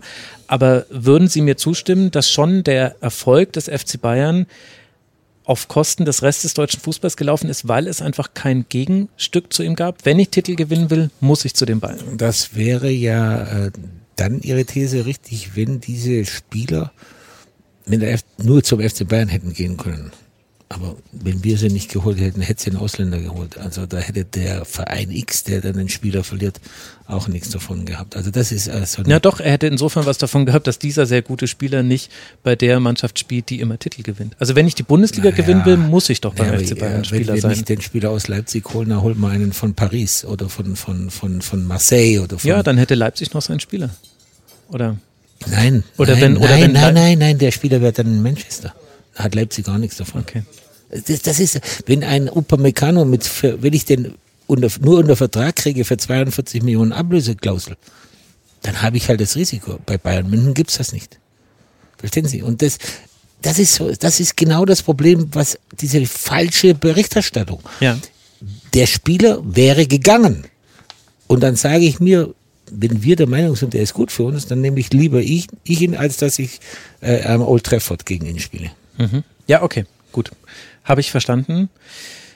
Gleichzeitig haben wir ja in dieser Phase auch 2003 steigt äh, Roman Abramovic beim FC Chelsea ein, 2008 steigt äh, Abu Dhabi bei Manchester City ein und seitdem haben sie Katar jetzt in Paris. Wann sind die Katar jetzt in Paris? Ja, deshalb, deswegen habe ich gerade die Zahl dazu nicht genau. Jahre bestimmt, sechs Jahre, acht Jahre. Genau, so um den Dreh rum müsste das sein. Ähm, und äh, Sie haben mehrfach äh, dann prognostiziert, dass das zu Problemen äh, führen würde im europäischen Fußball. Würden Sie mir zustimmen, wenn ich sage, letztlich ist es aber eigentlich nicht so gekommen? Also Sie haben gesagt, Abramovic, wenn der keine Lust mehr auf sein Spielzeug hat, dann kann man sich Chelsea als Puzzle kaufen. Ja, er ist aber Doch, immer aber es ist schon gekommen, weil die Vereine, die wie wir ein eingetragener Verein sind, mhm. wie Barcelona und Real Madrid, die haben ihre Probleme. Und Inter Mailand und AC Mailand.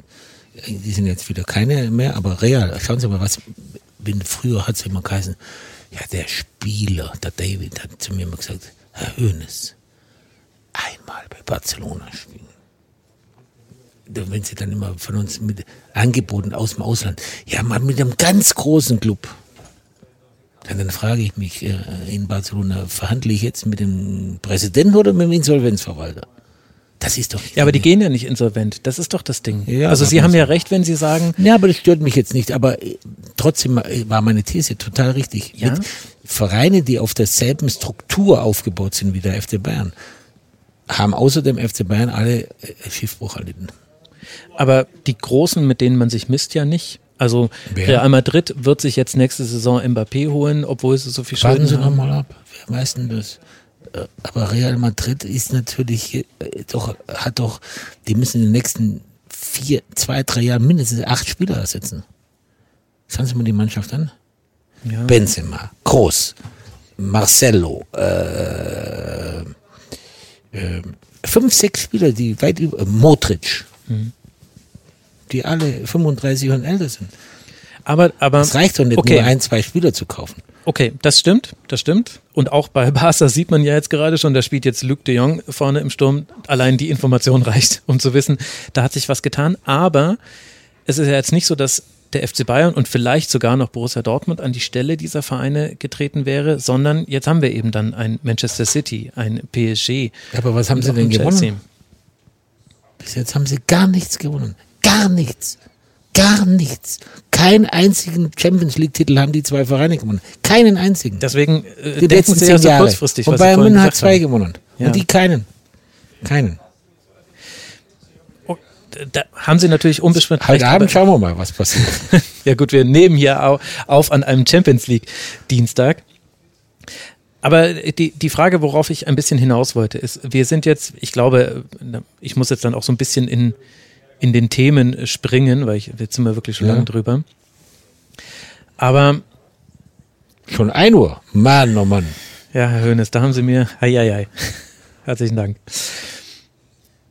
Sie haben dann eben mehrfach gesagt, wir haben diesen ökonomischen Ansatz, dass wir, grob gesagt, nicht Geld ausgeben, das wir nicht haben. Es gab so ganz kleinere Ausnahmen, aber im Großen und Ganzen war das so. Verstehen Sie, es muss überschau. Ich gehe Risiken, aber überschaubar. Verstehen Sie, der FC Bayern, wenn jetzt der FC Bayern mal 100 Millionen Kredit aufnehmen würde, haben wir ja auch gemacht mit dem Stadion. Verstehen Sie, war ja auch nicht alle Zeiten, wo wir gar nichts hatten. Da haben wir mal 150 Millionen Kredit gehabt, weil die Hälfte hatten wir, die andere Hälfte haben wir auch. Aber das muss einfach kalkulierbar sein. Es muss steuerbar sein. Und da, wenn Sie jetzt in Barcelona sind, können es nicht mehr steuern, weil das Problem für die ist, die haben ja die Schulden, aber auch noch Verträge über mit den Spielern, die sie eigentlich in der Form nicht mehr bezahlen können. Also wenn du in diesem äh, Rad drin bist, und das wird beim FC Bayern nicht passieren. Da bin ich ganz sicher. Ja, und das ist ja auch das, was äh, den FC Bayern, finde ich, im internationalen Vergleich abhebt von vielen Vereinen und ich persönlich finde auch positiv abhebt. Trotzdem stelle ich mir die Frage, wenn ich mir angucke, wie der Fußball sich entwickelt hat, welche Player da inzwischen mit drin sind, dass da ein PSG, die werden vom katarischen äh, Fonds, äh, werden die gestützt, die haben 200 Milliarden Euro in diesem äh, Fonds. Ich habe sogar Eine Billion. 200, genau, eine Tausend- Million liegt im Gesamtprogramm. Milliarden. Äh, Liegt genau und in dem quasi der in der Investmentgruppe mit drin ist. Aber Sie haben ja völlig recht, was quasi das äh, Thema dazu ist. Denen ist Geld völlig egal. Geld Ja, spielt da überhaupt richtig. gar keine Rolle mehr. Das ist jetzt wieder der Reiz für mich, ja. denen zu zeigen, euer scheiß Geld, ja, das reicht nicht. Und geht das auch so? Ich weiß ja nicht, wie lange es geht. Nee, aber geht das auch so, dass äh, dass die Bundesliga noch ein Wettbewerb ist? Weil aktuell ist sie ja keiner. Ist das nicht irgendwie ein trauriger Befund, dass der Was heißt kein, für uns kein Wettbewerb oder, oder, oder international gesehen? Ich finde, wir sind international nicht so schlecht Nein, nein, aufgestellt. ich meine, ich meine die Bundesliga, Die der nationale Bundesliga. Wettbewerb, der ist doch kaputt. Das ist im Moment ein kleines Problem, weil ich äh, mir manchmal denke, für uns ist es natürlich ein Problem, um mit diesen Großen einigermaßen mitzuhalten, ist die Spange zwischen uns und Fürth und Bochum natürlich riesig. Das, Ja, und ja nicht nur die Spanne zwischen Ihnen und Bochum und Fürth, sondern ja auch die zwischen Ihnen und Leverkusen und Dortmund. Das, hat, das ist aber nur sportlich, das hat nichts mit Geld zu tun. Ich Na. meine die wirtschaftliche. Na, aber die Ihr wirtschaftliche. Personaletat, die, der Personalaufwand des FC Bayern ist so groß wie der von Leverkusen und Dortmund zusammengenommen. Das ist doch. Ja, aber der ist, der ist aber auch zehnmal so hoch wie der von Bochum, wollte ich damit sagen. Ja, das, natürlich. Das meine ich von, vom Wettbewerb her. Das ist, das ist das Problem. Aber ist nicht. Aber es hat natürlich damit zu tun, Ja. wenn Dortmund wie wir auch die letzten Jahre äh, öfters in der Champions League weit vorne gekommen wären, weil die Champions League bringt das Geld, dann hätten die die Situation. Verstehen Sie? Und wir können nichts dafür, dass die, die, dass äh, die, für die Deutsche Telekom der FC Bayern wichtiger ist wie Borussia Dortmund. Das haben wir nämlich uns hart erarbeitet. das will ich Ihnen auch überhaupt nicht madig machen.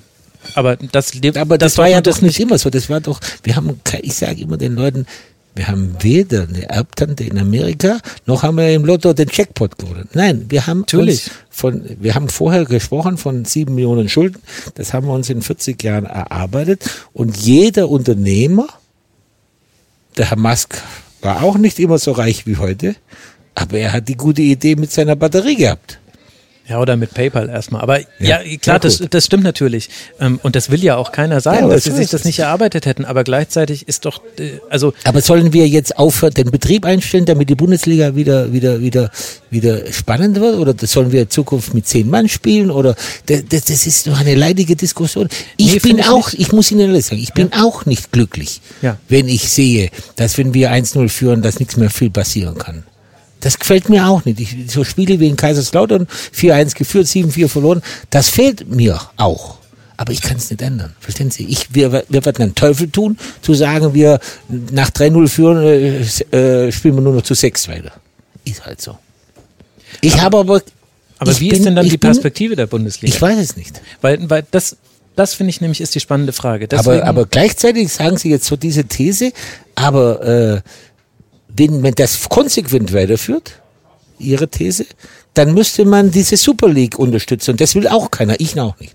Genau, ich sehe nämlich alle, alle ähm, Perspektiven dahin laufen. Ich sehe, ent, ich, ich glaube, dass wir in fünf Jahren in einer Situation sind, in der wahrscheinlich sogar die Bundesligisten sagen, boah, jetzt haben wir 14 äh, Meisterschaften des FC Bayern gehabt, einmal hat es irgendein Werksclub sich noch Und geholt. Sie meinen, die werden dann uns drängen, da äh, Ne? Super League zu spielen? Drängen nicht, aber es, aber es geht doch alles in diese Richtung. Sie haben, also Sie sagen ja selber, ist, wie viel Aber die müssen doch froh sein, dass wir bleiben. Weil, weil glauben Sie, eine Liga ohne Bayern und Dortmund wäre für den Rest der Welt interessant? Nein, Was machen die nicht. dann? Natürlich nicht. Dafür gucke ich, ich gucke ja jedes Bundesligaspiel. Das, kann, das, das Unterhaltungsprodukt Bundesliga hat extrem gelitten. Und das Unterhaltungsprodukt Bundesliga ist immer dann gut, und das sage ich jetzt nicht, um ihn zu schmeicheln, wenn Dortmund spielt, wenn Bayern spielt oder wenn jemand mit einer spielerischen Ja, Idee aber spielt. kurz, ich habe ein Spiel gesehen, ja, Dortmund, Leverkusen war ein super Spiel. Gibt schon auch, äh, oder, oder Köln gegen Leipzig war ein super Köln Spiel. gegen Leipzig. Ja, ja, klar, Steffen Baumgart, super. Ja, ja. Aber gleichzeitig, Aber es liegt immer auch in den handelnden Personen. Verstehen Sie? Aber eines macht mir, eine Sorge habe ich natürlich, dass die, die, die, die Schere so weit auseinandergeht, weil die großen Vereine, um international mithalten zu können, brauchen riesige Etats ja. Und die Kleinen können damit nicht mitwachsen. Verstehen Sie? Wenn, wenn die Kleinen fünf Millionen mehr kriegen, ändert sich nichts. Die müssen, die haben jetzt Etats von drei, Spieleretats 30 Millionen, die müssen 50 haben. Oder 60. Aber die, die kriegst nicht her. Diese Frage kann ich Ihnen derzeit nicht beantworten und die macht mich unglücklich. Weil ich selber feststelle, dass bestimmte Spiele langweiliger sind als auch schon. Weil früher bist du ja grundsätzlich auswärts gefahren und hast die Hosen voll gehabt. Wenn wir zum äh, Betzenberg gefahren sind, da haben wir unten schon die Hosen voll gehabt. Ja. Und heute spielen die in der dritten Liga. Ja, und gleichzeitig spielen dafür Mannschaften in der Liga, die allein jetzt nur vom Interesse des Publikums her irrelevant sind. Aber das schon. ist doch Schuld derer, derjenigen, die, die da nicht mehr spielen. ja. Verstehen Sie, schauen Sie mal, Ja, ja. Hamburg. Ich sage, behaupte nach wie vor, die einzige Stadt in Deutschland, die dem FC Bayern der gefährlich wird, ist der HSV. Ja, ja, ja, äh, das wollte ich Oder Berlin. sagen. weil- Das ist ja ein Trauerspiel. Ich werde jetzt nicht äh, Hoffenheim vorhalten, dass Hoffenheim Hoffenheim ist und ich werde auch nicht mit den Nein. Auswärtsfans von Wolfsburg argumentieren, aber das, wenn wir Fußball als Unterhaltungsprodukt sehen, dann ist doch dieses Unterhaltungsprodukt national gesehen schlechter geworden. Und ich stelle mir die Frage, wie, woher sollen Mehrerlöse kommen? Und alles im Fußball ist aktuell auf Die Wachstum kommen hin schon wieder, wenn, die, Ja, wenn woher- es gelänge, wenn es gelänge, Ja. aus den großen Städten, im Moment haben wir ja ein Problem, dass viele kleine Städte in der Bundesliga spielen. In die großen. Schauen Sie, Hannover, Nürnberg, Hamburg, Düsseldorf, Bremen, sind schon fünf. Wenn die alle in der Bundesliga spielen würden, wäre die Bundesliga morgen anders. Weil woher kamen denn die Mehreinnahmen? Weil die dann mehr Sponsorengelder Die haben viel mehr? Zuschauereinnahmen, größere Stadien, äh, haben, haben ganz andere Werbekunden. Das ist ja klar. Aber in, hinter jeder dieser Geschichten steckt menschliches Versagen. Aber das heißt, dann müssten sie ja eigentlich, also sie sind ja sowieso für 70 plus 1, weil das beim Bein ist, aber dann müssten sie ja eigentlich der härteste Vertreter von 50 plus 1 sein. Eigentlich nicht. Ich müsste eigentlich dagegen sein, Weil sie glauben, dass die Das ist- diese Standorte das- sich das- dann Investoren holen. dass es sich Investoren, weil, weil ich glaube, allalong, das wird für den FC Bayern nicht äh, zutreffen. Aber allalong sehe ich die einzige Möglichkeit, äh, dass die sich äh, zusätzliche Gelder reinholen können. Denn mit normalen Mitteln, weil wir Lösungen suchen, glaube ich nicht, dass, äh, dass das machbar ist. Aber Ich wäre dafür, dass wir, dass wir, dass das fällt, sind wir alle beim FC Bayern, ohne dass wir davon profitieren. Weil unsere Fans, bei unseren Fans kriegen wir die 70 plus 1 nicht mehr weg.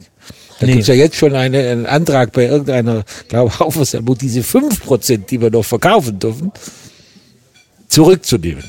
Gibt's auch schon, äh, war mal ein Antrag da.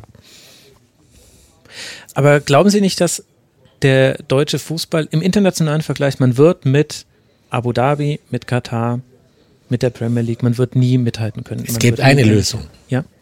Ölpreis muss auf 20 Dollar.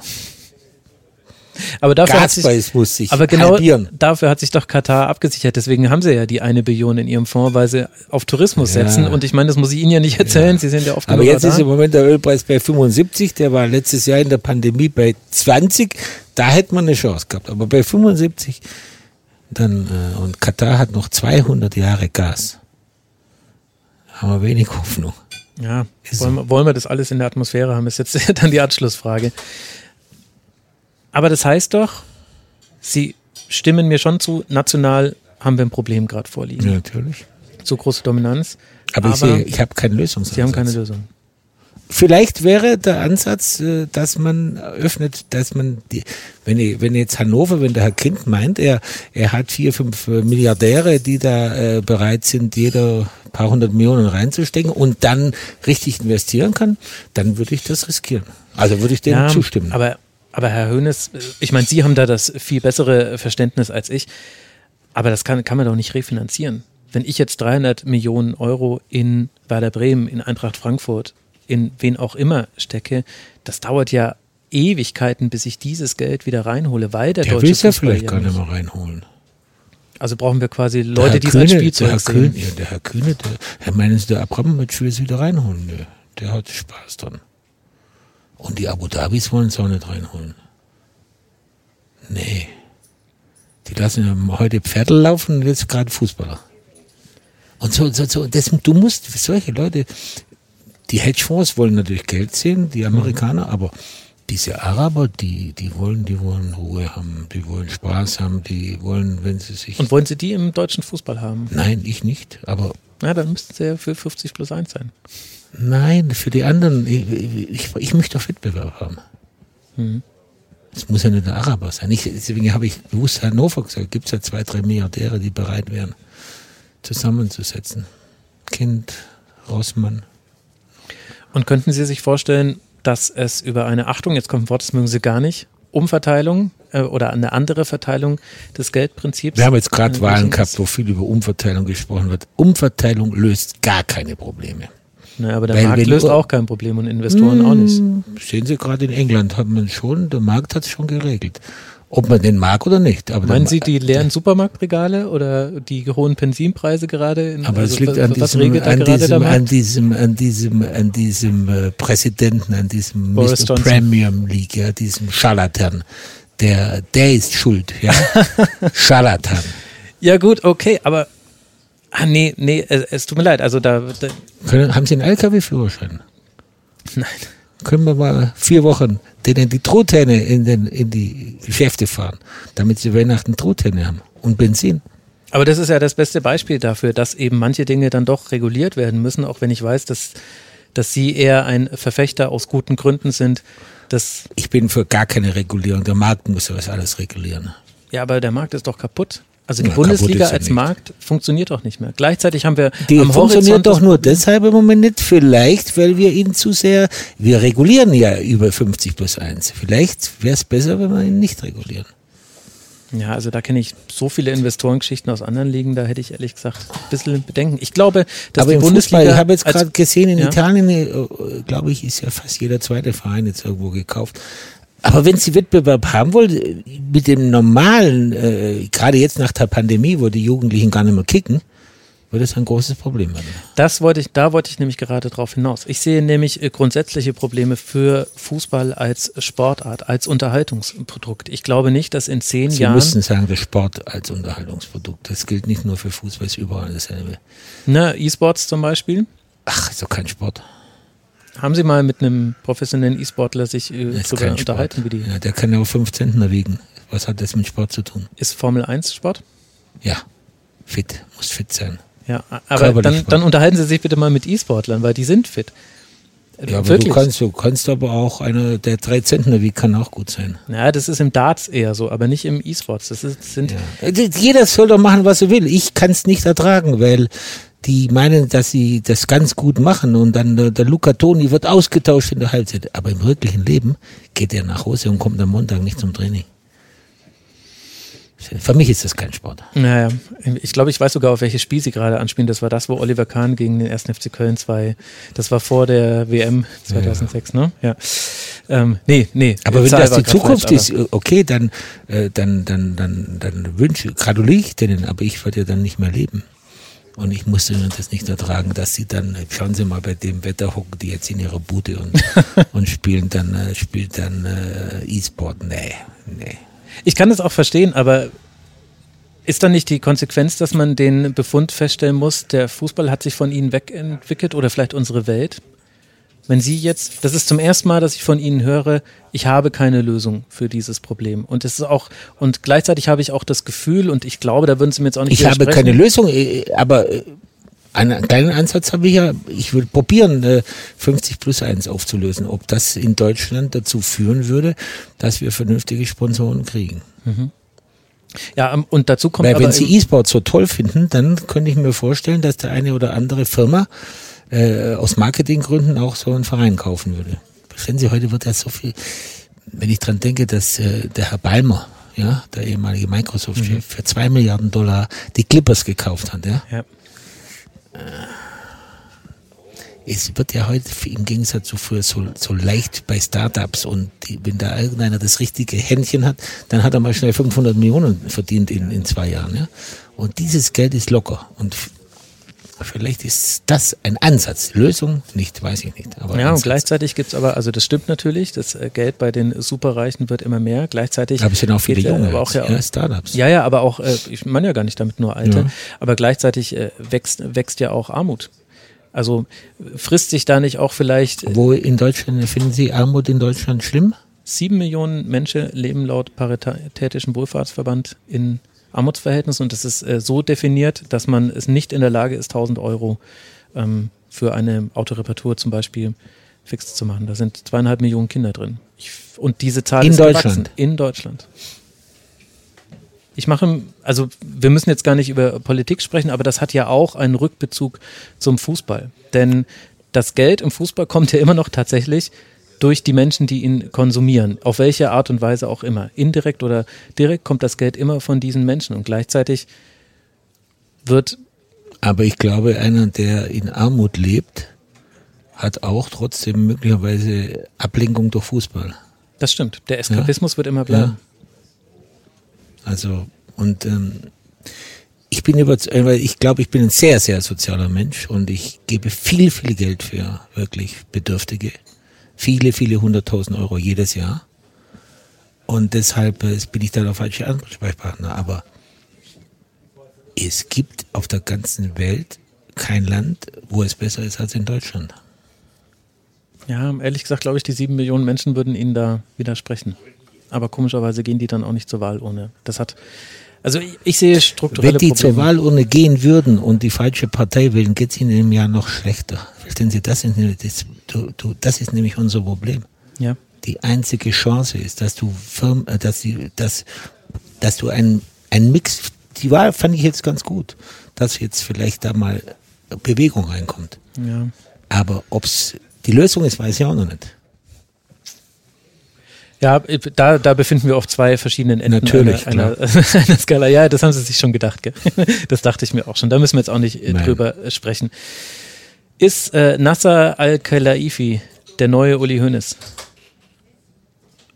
Na, das glaube ich nicht. Nee. Nee. Weiß nicht, ob der Fußball liebt. Das, das ist aber dann der einzige Unterschied, oder? Ansonsten die Art und Weise, also nein, nicht der einzige, das ist natürlich jetzt ein Nein, bisschen überspitzt, nein, nein, aber nein. die Art und Weise, wie er sich positioniert hat im Nein, nein. Weltfußball. Nein, nein, nein. Der Unterschied zwischen ihm und mir ist, ich habe das Geld hart erarbeitet und er hat es gekriegt. Ja. ja, das ist ein großer, ohne Erbschaftssteuer, aber das das ist dann nochmal ein anderes Thema. Oder er Gleichzeitig, kriegt es zur Verfügung gestellt. Das ist, und er muss dafür nicht arbeiten. Weil wenn der einen Spieler will, dann fliegt er zu seinem Emir und dann sagt er, klar, genau. Das ist, Kann das nicht die Lösung Das sein. ist die Billion. Ja, aber steuert da nicht der Fußball gerade hin? Also wir haben aber Abu wir können es Dhabi, nicht Katar, ändern. wir Es haben so, Saudi-Arabien. es, wenn wir uns jetzt noch drei Stunden da beklagen, ändern wir gar nichts, sondern wir müssen mit, und bis jetzt ist es auch Dortmund zum Beispiel oder Bayern München ganz gut gelungen, einigermaßen mit denen mitzuhalten. Es hat sich natürlich was verändert. Was der FC Bayern früher in der Liga war, Alleinstellungsmerkmal, Merkmal, haben die jetzt eben da. Und trotzdem haben wir früher in Kaiserslautern verloren. Und so muss es auch weiterhin sein. Die werden auch weiterhin gegen uns verlieren. Nicht immer, aber manchmal. Und das muss unser Ziel sein. Und wenn wir gegen die gewinnen, freue ich mich tierisch. Ja, das äh, kann ich verstehen. Ich bin mal, ich war mal auswärts auf Lautern, allerdings nicht mit den Bayern. Da saß im Bus neben einem Fanbus ein junges äh, Kind mit Bayernmütze. Sie glauben nicht, was da in diesem Bus gesprochen wurde über dieses arme, unschuldige Kind. Ich habe jetzt viel Ihrer Zeit äh, in Anspruch genommen. Währenddessen ist aber das Wetter wunderschön geworden. Habe ich extra bestellt für Sie. Ich, ich muss aber zumindest die Frage stellen, darf ich mit Ihnen auch noch über die Steuerhinterziehung sprechen? Nee. Dann lassen wir das weg. Das, ähm, das respektiere ich auch. Dann, Die habe ich ja, äh, bereue ich sehr. Absolut. Ich finde, ich habe sie äh, akzeptiert, bin bestraft worden, habe jeden Tag äh, alles gemacht, alles zurückbezahlt, inklusive 6% Steuern. Zinsen, Sie. Äh, äh, 6% Zinsen. Zinsen, Entschuldigung, Zinsen. Und es gibt keinen Bezug zum FC Bayern. Überhaupt nicht. 0,0. Okay. Will ich auch äh, dabei bewähren lassen. Dann habe ich, glaube ich, aus der großen Auswahl nur noch zwei, zwei Fragen an Sie. Und zwar die, äh, keine Angst, jetzt wird's leicht. Äh, Die eine, das habe ich ganz am Anfang, als ich an diesem Projekt gearbeitet habe, also ich sitze ja seit drei Jahren dran und ich habe Anfang 2020, glaube ich, mit Gerhard Wojciech, Kurt Stark und ähm, jetzt habe ich den äh, dritten Namen vergessen, Roland Schmiedle gesprochen vom VfB Ulm. Und die haben mich gefragt, wo Wojciech. sie... Wojciech, ja, genau. Äh, war ein fantastisches Der Schmiedle ist der Gespräch. Bulle, ja? Sie, sie haben da... Sie haben tolle, äh, also das war, äh, war ein ganz fantastischer Abend. Ich hätte am liebsten die ganzen zwei Stunden veröffentlicht im Podcast, hat große Freude gemacht. Und von Ihnen, ich habe Ihnen versprochen, dass ich die Frage stelle und ich habe es auch zwei Jahre später nicht vergessen. Wo kaufen Sie in Ulm Ihre Wasserwecken? am äh, Münster. Da gibt es eine Bäckerei äh, an, an, an, der, um, am Ulmer Münster. Okay, gut. Dann werde ich das denen nämlich ausrichten. Das haben die mich Ja. nämlich gefragt. Und dann gibt's eine Frage, die habe ich allen, allen Gästen im Elf Leben äh, gestellt. Und zwar beschreiben Sie Uli Hoeneß in drei Begriffen. Zuverlässig, unglaublich sozial und zufrieden. Mich guckt dabei auch ein sehr zufriedener Uli Hoeneß an. Herr Hoeneß, ganz herzlichen Dank, dass Sie sich doch noch die Zeit genommen haben, dass Sie sich so viel Zeit genommen haben. Ich weiß es wirklich zu schätzen. Bitteschön. Und äh, vielen Dank. Ja, bitte. Tja, das war es. Mein Interview mit Uli Hoeneß. Während wir gesprochen haben, ist nicht nur das Restaurant voller geworden, sondern auch das Wetter besser. Am Ende der zwei Stunden hat sich der Nebel gelichtet, die Wolkendecke ist aufgerissen und unter uns liegt strahlend hell der Tegernsee. Ich stoppe alle Aufnahmen und beginne das Equipment abzubauen. Hönes schaut auf den See, dann auf mich. So, wollen wir noch was essen? Aber nur wenn ich zahlen darf, Herr Hönes. Quatsch, am Tegernsee zahl immer ich. Es geht noch ein bisschen hin und her zwischen uns, weil ich nicht finde, dass ich mich einladen lassen darf als Journalist.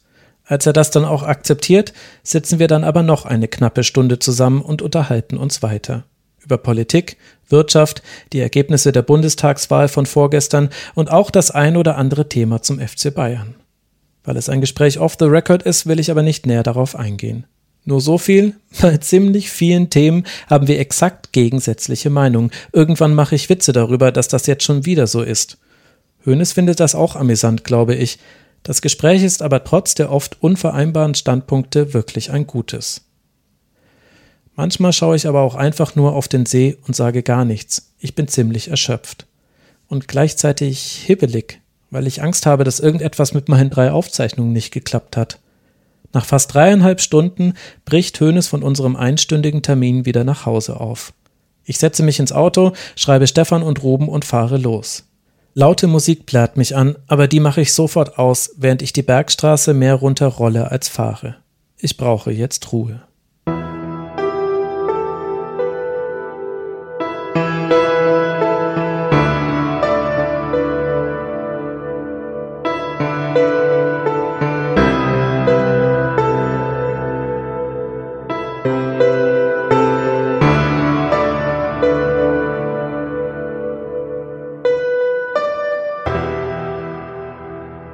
Hönes war mir gegenüber sehr entgegenkommend und nett. Er hätte sich nicht so viel Zeit nehmen müssen, und es war schon ziemlich frech von mir, aus einer Stunde über zwei zu machen.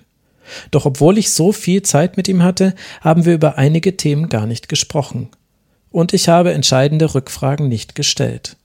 Als ich über die Dörfer Richtung Autobahn fahre, fallen mir immer mehr Stellen ein, an denen ich hätte nachhaken müssen. Verdammt! Mann, du hattest zwei Stunden mit Uli Hoeneß. Jeder andere hätte da mehr rausgeholt. Andererseits, was heißt schon rausgeholt? Mir ging es ja nicht um einzelne Zitate, aber ich hatte mir erhofft, den Fußball als Branche nach dem Gespräch besser zu verstehen. Im Grunde bin ich aber danach genauso schlau wie vorher. Das ernüchtert mich. Da bin ich mir mit derjenigen Person, die den deutschen Fußball über Jahrzehnte hinweg geprägt hat, darüber im Grunde einig, dass der nationale Wettbewerb keiner mehr ist. Hönes selbst hat gesagt, ihm mache es unglücklich, dass die Schere so auseinandergehe. Und was ist sein einziger Lösungsvorschlag? 50 plus 1 aufheben und darauf hoffen, dass Investoren das fixen, denen Geld im Grunde egal ist, den Markt das regeln lassen. Ich hätte an dieser Stelle natürlich unbedingt fragen müssen, ob er wirklich Investoren wie Katar, Abu Dhabi oder Saudi-Arabien im deutschen Fußball haben möchte, denn ich glaube nicht daran, dass die deutschen Superreichen die ersten sind, die in Vereine investieren. Zumindest wäre es mir neu, dass sich die Klappens dieser Welt als Investoren für Fußball interessieren. Und nur jemand ihrer Größenordnung könnte wirklich ein paar hundert Millionen in den Fußball reinwerfen, ohne unbedingt eine Rendite zu erwarten. Und selbst wenn es wirklich genug Investoren mit Bezug zu deutschen Vereinen gäbe, ist es nicht total irre, dass wir in eine Situation hineingeraten sind, in der eine Zukunft mit Fußballvereinen als Spielzeug der Reichen die Lösung ist und nicht das Problem? In meinem Kopf führe ich das Gespräch mit Hönes weiter, endlich mit den Fragen, die mir während des Interviews nicht eingefallen sind. Was sagt es denn eigentlich aus, dass in der reichsten Liga der Welt, der Premier League, gerade über die Einführung von 50 plus 1 gesprochen wird, während hierzulande die Diskussion noch oft in die andere Richtung geht? Wie können die deutschen Vereine darauf reagieren, dass junge Menschen oft Fans einzelner Spieler oder internationaler Vereine, aber nicht mehr von dem aus ihrer Stadt sind? Wie soll die Bundesliga in der nächsten TV-Rechtevergabe noch mehr Erlöse erzielen, ohne den Spieltag oder die Rechteinhaber noch mehr aufzudröseln?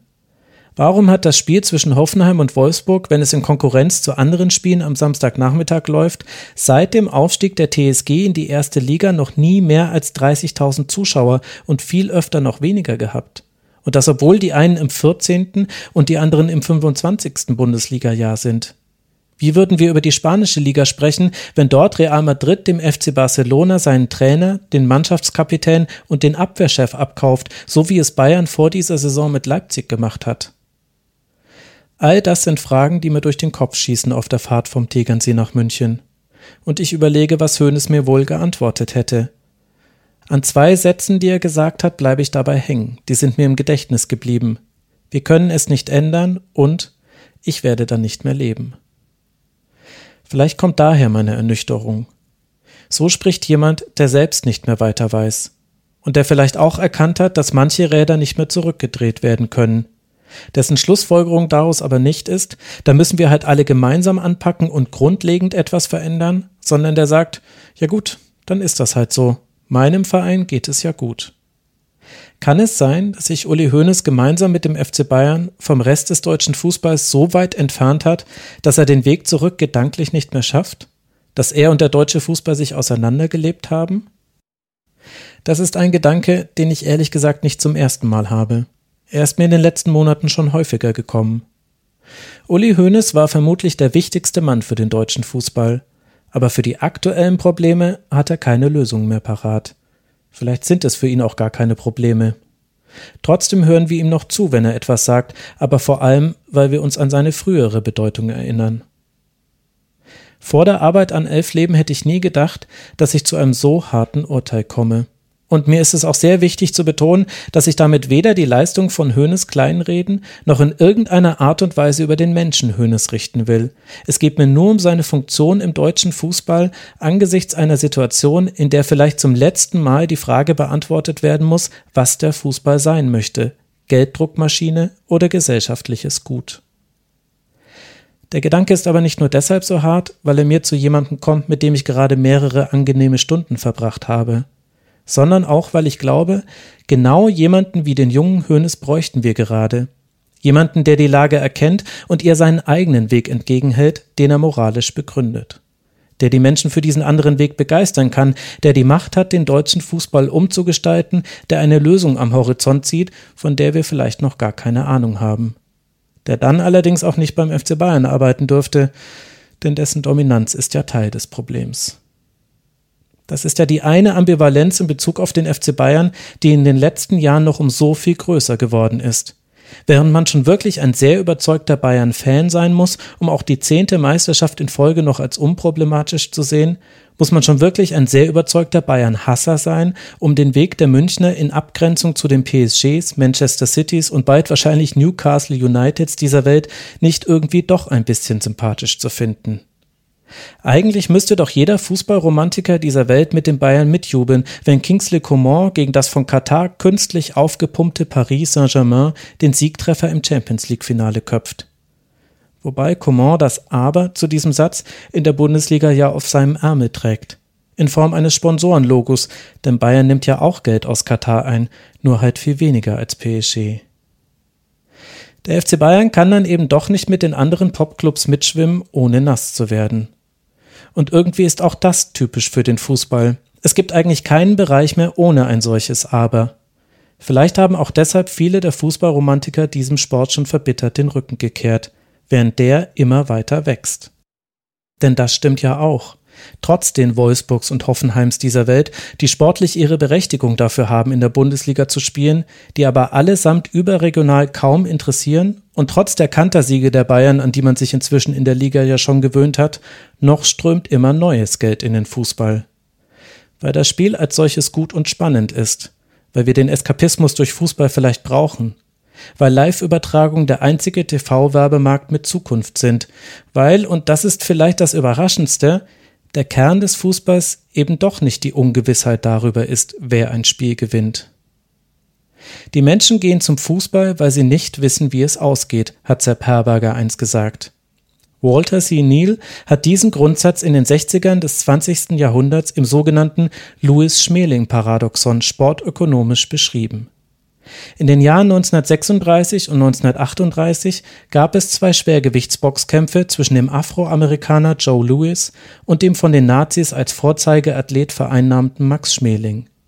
Den ersten gewann Schmeling nach zwölf Runden per K.O., den zweiten Louis nach nur zwei Minuten und vier Sekunden der ersten Runde auch nach K.O. Neben all den politischen und ideologischen Dimensionen dieser zwei Kämpfe kann man sie auch zum Anlass für ökonomische Überlegungen nehmen. Das hat Neil gemacht und festgestellt, anders als in der Wirtschaft kann im Sport das Ziel nicht sein, ein Monopol herzustellen. Hätte Lewis keinen Wettbewerber gehabt, hätte er nichts mit seinen Kämpfen verdient. Im Vergleich zu anderen ökonomischen Bereichen ist das ein Paradoxon, das den Sport besonders macht. Und es gilt laut Neil auch für ganze Ligen.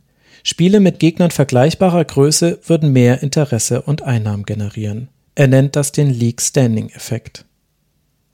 Daraus haben viele die Schlussfolgerung gezogen, dass Sportligen einen engen Wettbewerb bräuchten, um höhere Einnahmen erzielen zu können. Über Jahrzehnte hinweg war das die gängige Meinung, und auch ich argumentiere hier ja immer wieder nach diesem Muster. Wenn wir wissen, dass der FC Bayern jedes Jahr Meister wird, langweilt uns das nicht nur, es schadet auch dem Unterhaltungsprodukt Bundesliga. Aber hier kommt jetzt eine unangenehme Wahrheit. Es könnte sein, dass das falsch ist. In den 2000ern haben Sportökonomen das Louis-Schmeling-Paradoxon zunehmend hinterfragt und es gibt Studien, die seine Theorie mit empirischen Daten widersprechen. Humphreys und Sue haben 2014 über 12.000 Spiele der Major League Baseball auf den League Standing Effekt hin analysiert, Butler, Butler und Maxi im Jahr 2020 die TV-Quoten von zwölf Jahren Boxkämpfen. Beide Arbeiten legen nahe, die Realität deckt sich wohl nicht mit den Theorien von Neil. Es könnte sogar genau andersherum sein. Stadionbesucherinnen und Besucher haben eine Neigung, Niederlagen zu vermeiden und für solche Spiele zu bezahlen, in denen die Wahrscheinlichkeit auf einen Heimsieg höher ist. Gleichzeitig spielt die Qualität des sportlichen Wettkampfs eine Rolle. Erwartet das Publikum von mindestens einem der Kontrahenten eine ansehnliche Leistung, steigt das Interesse, sich das anzuschauen. Und das sehen wir ja im Grunde auch im Fußball. Die Spiele mit Beteiligung der Bayern sind fast immer ausverkauft, während eine Mannschaft wie der erste FSV Mainz 05 schon vor Corona Probleme mit sinkenden Zuschauerzahlen hatte und das obwohl man sich dort Jahr für Jahr in der Liga hält und es vielleicht viel mehr enge Spiele anzuschauen gibt. Und auch die in den letzten Jahren zunehmend lauter gewordene Kritik am Fußballgeschäft hat letztlich kaum einen Einfluss auf das Interesse an ihm. Sowohl die WM 2018 in Russland als auch die wegen Corona verschobene Europameisterschaft sind vielen Menschen aus unterschiedlichen Gründen sauer aufgestoßen. Die TV-Quoten und Besucherzahlen aber haben trotzdem gepasst. Und ob wirklich jeder, der jetzt die WM in Katar 2022 hart kritisiert, es schaffen wird, sie nicht zu verfolgen? Ich schließe mich da ausdrücklich mit ein. Ich weiß es selbst noch nicht. Viele Menschen verabschieden sich gerade vom professionellen Fußball. Die Corona-Pandemie hat diesen Trend meinem Eindruck nach sogar noch verschärft. Zumindest für den Moment sieht es aber so aus, als könne das dem Fußball egal sein. Das höher, schneller, weiter in seinem Wesen lockt mehr Menschen an, als es abstößt. Es sind dann eben andere Menschen, nicht mehr die, die dachten, dass der Fußball auch ihnen gehört.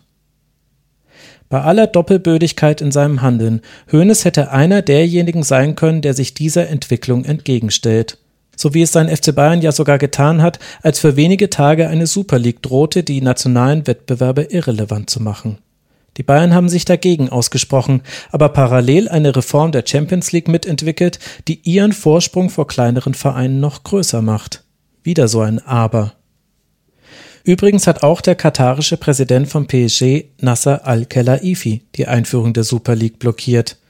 Sehr wahrscheinlich aber auch deshalb, weil der katarische Sender Bein Sports die Rechte an der Champions League für den Mittleren Osten, Nordafrika und teilweise Asien hält, die durch die Gründung einer Super League entwertet worden wären. Al-Khelaifi ist nicht nur Präsident von PSG, sondern auch Chef des Senders Bein Sports. Der ehemalige Tennisprofi ist inzwischen einer der mächtigsten Menschen im Weltfußball. Seit seiner Zeit im Tennis kennt er den heutigen Emir von Katar. Für ihn verwaltet er den Qatar Sports Investment Fonds, der 2011 auch PSG aufgekauft hat. Dort liegen die 1000 Milliarden Dollar, die Hoeneß im Interview angesprochen hat. Ob die Zahl übrigens stimmt, ist gar nicht so klar. Wichtig ist nur, Katar hat im Grunde unbegrenzte finanzielle Ressourcen, die es dafür einsetzt, unabhängig von den Gas- und Ölvorkommen des Landes zu werden. Al-Khelaifi ist Teil des Organisationskomitees der WM 22 und seit seinem Abblocken der Super League auch Vorsitzender der European Club Association, der Vereinigung der europäischen Fußballvereine. Katar pumpt Milliarden in den Fußball und oft genug laufen diese Geldströme durch seine Hände. Ich weiß nicht, ob es eine gute Nachricht ist, wenn Hoeneß zum Unterschied zwischen ihm und Al-Khelaifi als erstes einfällt, ich weiß nicht, ob der Fußball liebt. Vielleicht bin ich da selbst zu sehr Romantiker, aber das ist eine Angst, die ich habe. Dass mit Menschen wie Hoeneß Akteure aus dem Fußball verschwinden, die bei allem, was man an ihnen kritisieren kann, eines mit jemandem wie mir verbindet, die Liebe zum Spiel. Die als Kinder der Bundesliga wissen, was ihr wert ist. Und die den Fußball zwar vielleicht manchmal überhöhen, um seine Bedeutung für unsere Gesellschaft aber wissen und auch sie pflegen wollen. Wir brauchen den Sport als Ort des Zusammenkommens, glaube ich. Denn wo anders treffen sich denn noch Menschen aus unterschiedlichsten Gesellschaftsschichten? Mir fallen nicht viele Alternativen ein. Der Sport im Generellen und in Deutschland der Fußball im Besonderen muss offen sein, preiswert, inklusiv, sozial und frei von Diskriminierung. Und er muss gerecht sein, von seiner Spitze im Rampenlicht bis zur Basis in der Hobbyliga.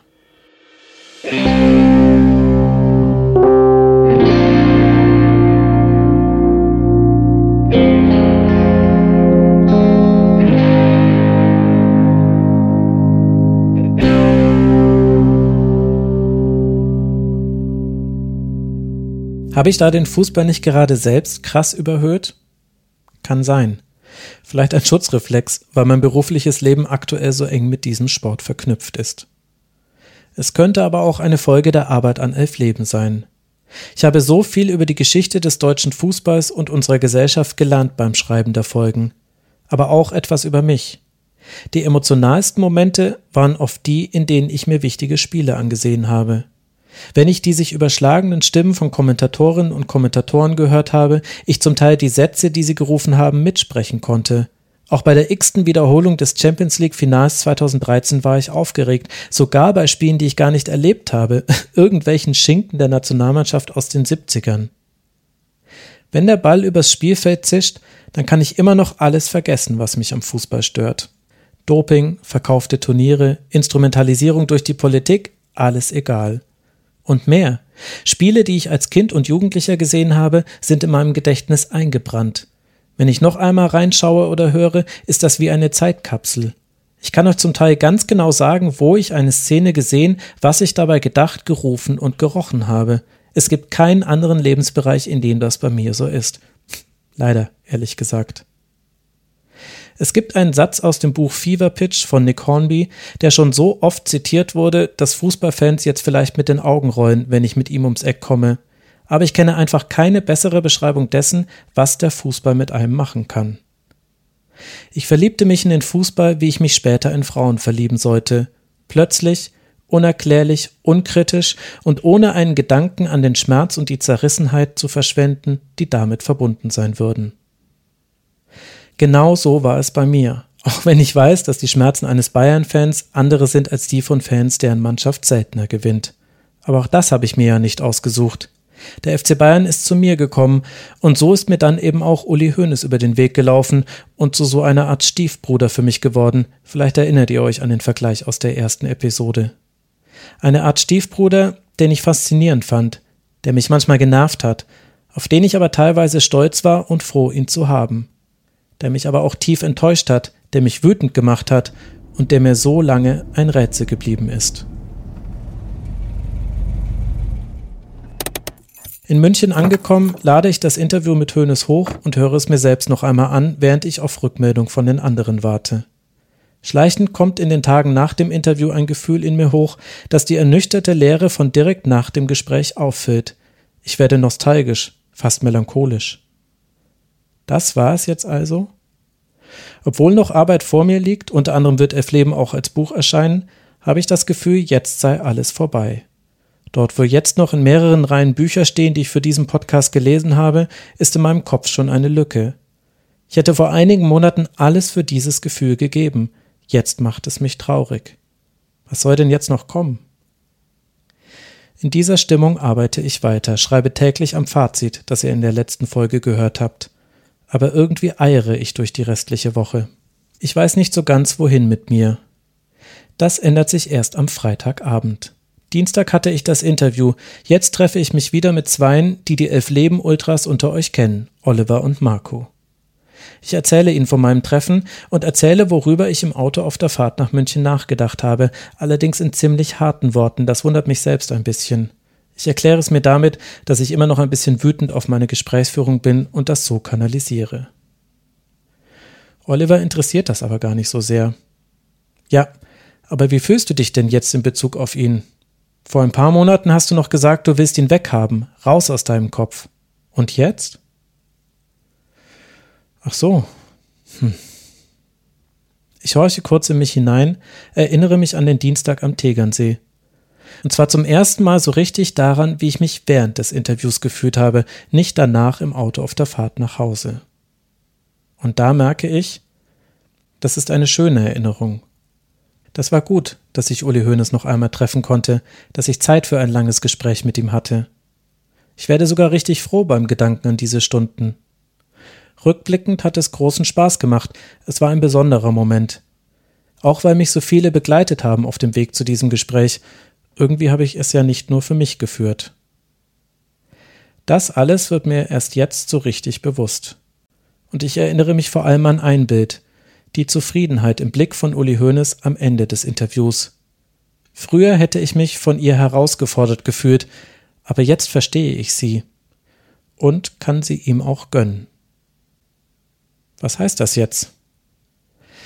Ich glaube, es ist so. Also entweder hat er mich um den Finger gewickelt oder ich habe es dann doch geschafft. Ich glaube, ich habe meinen Frieden mit Uli Hoeneß gemacht.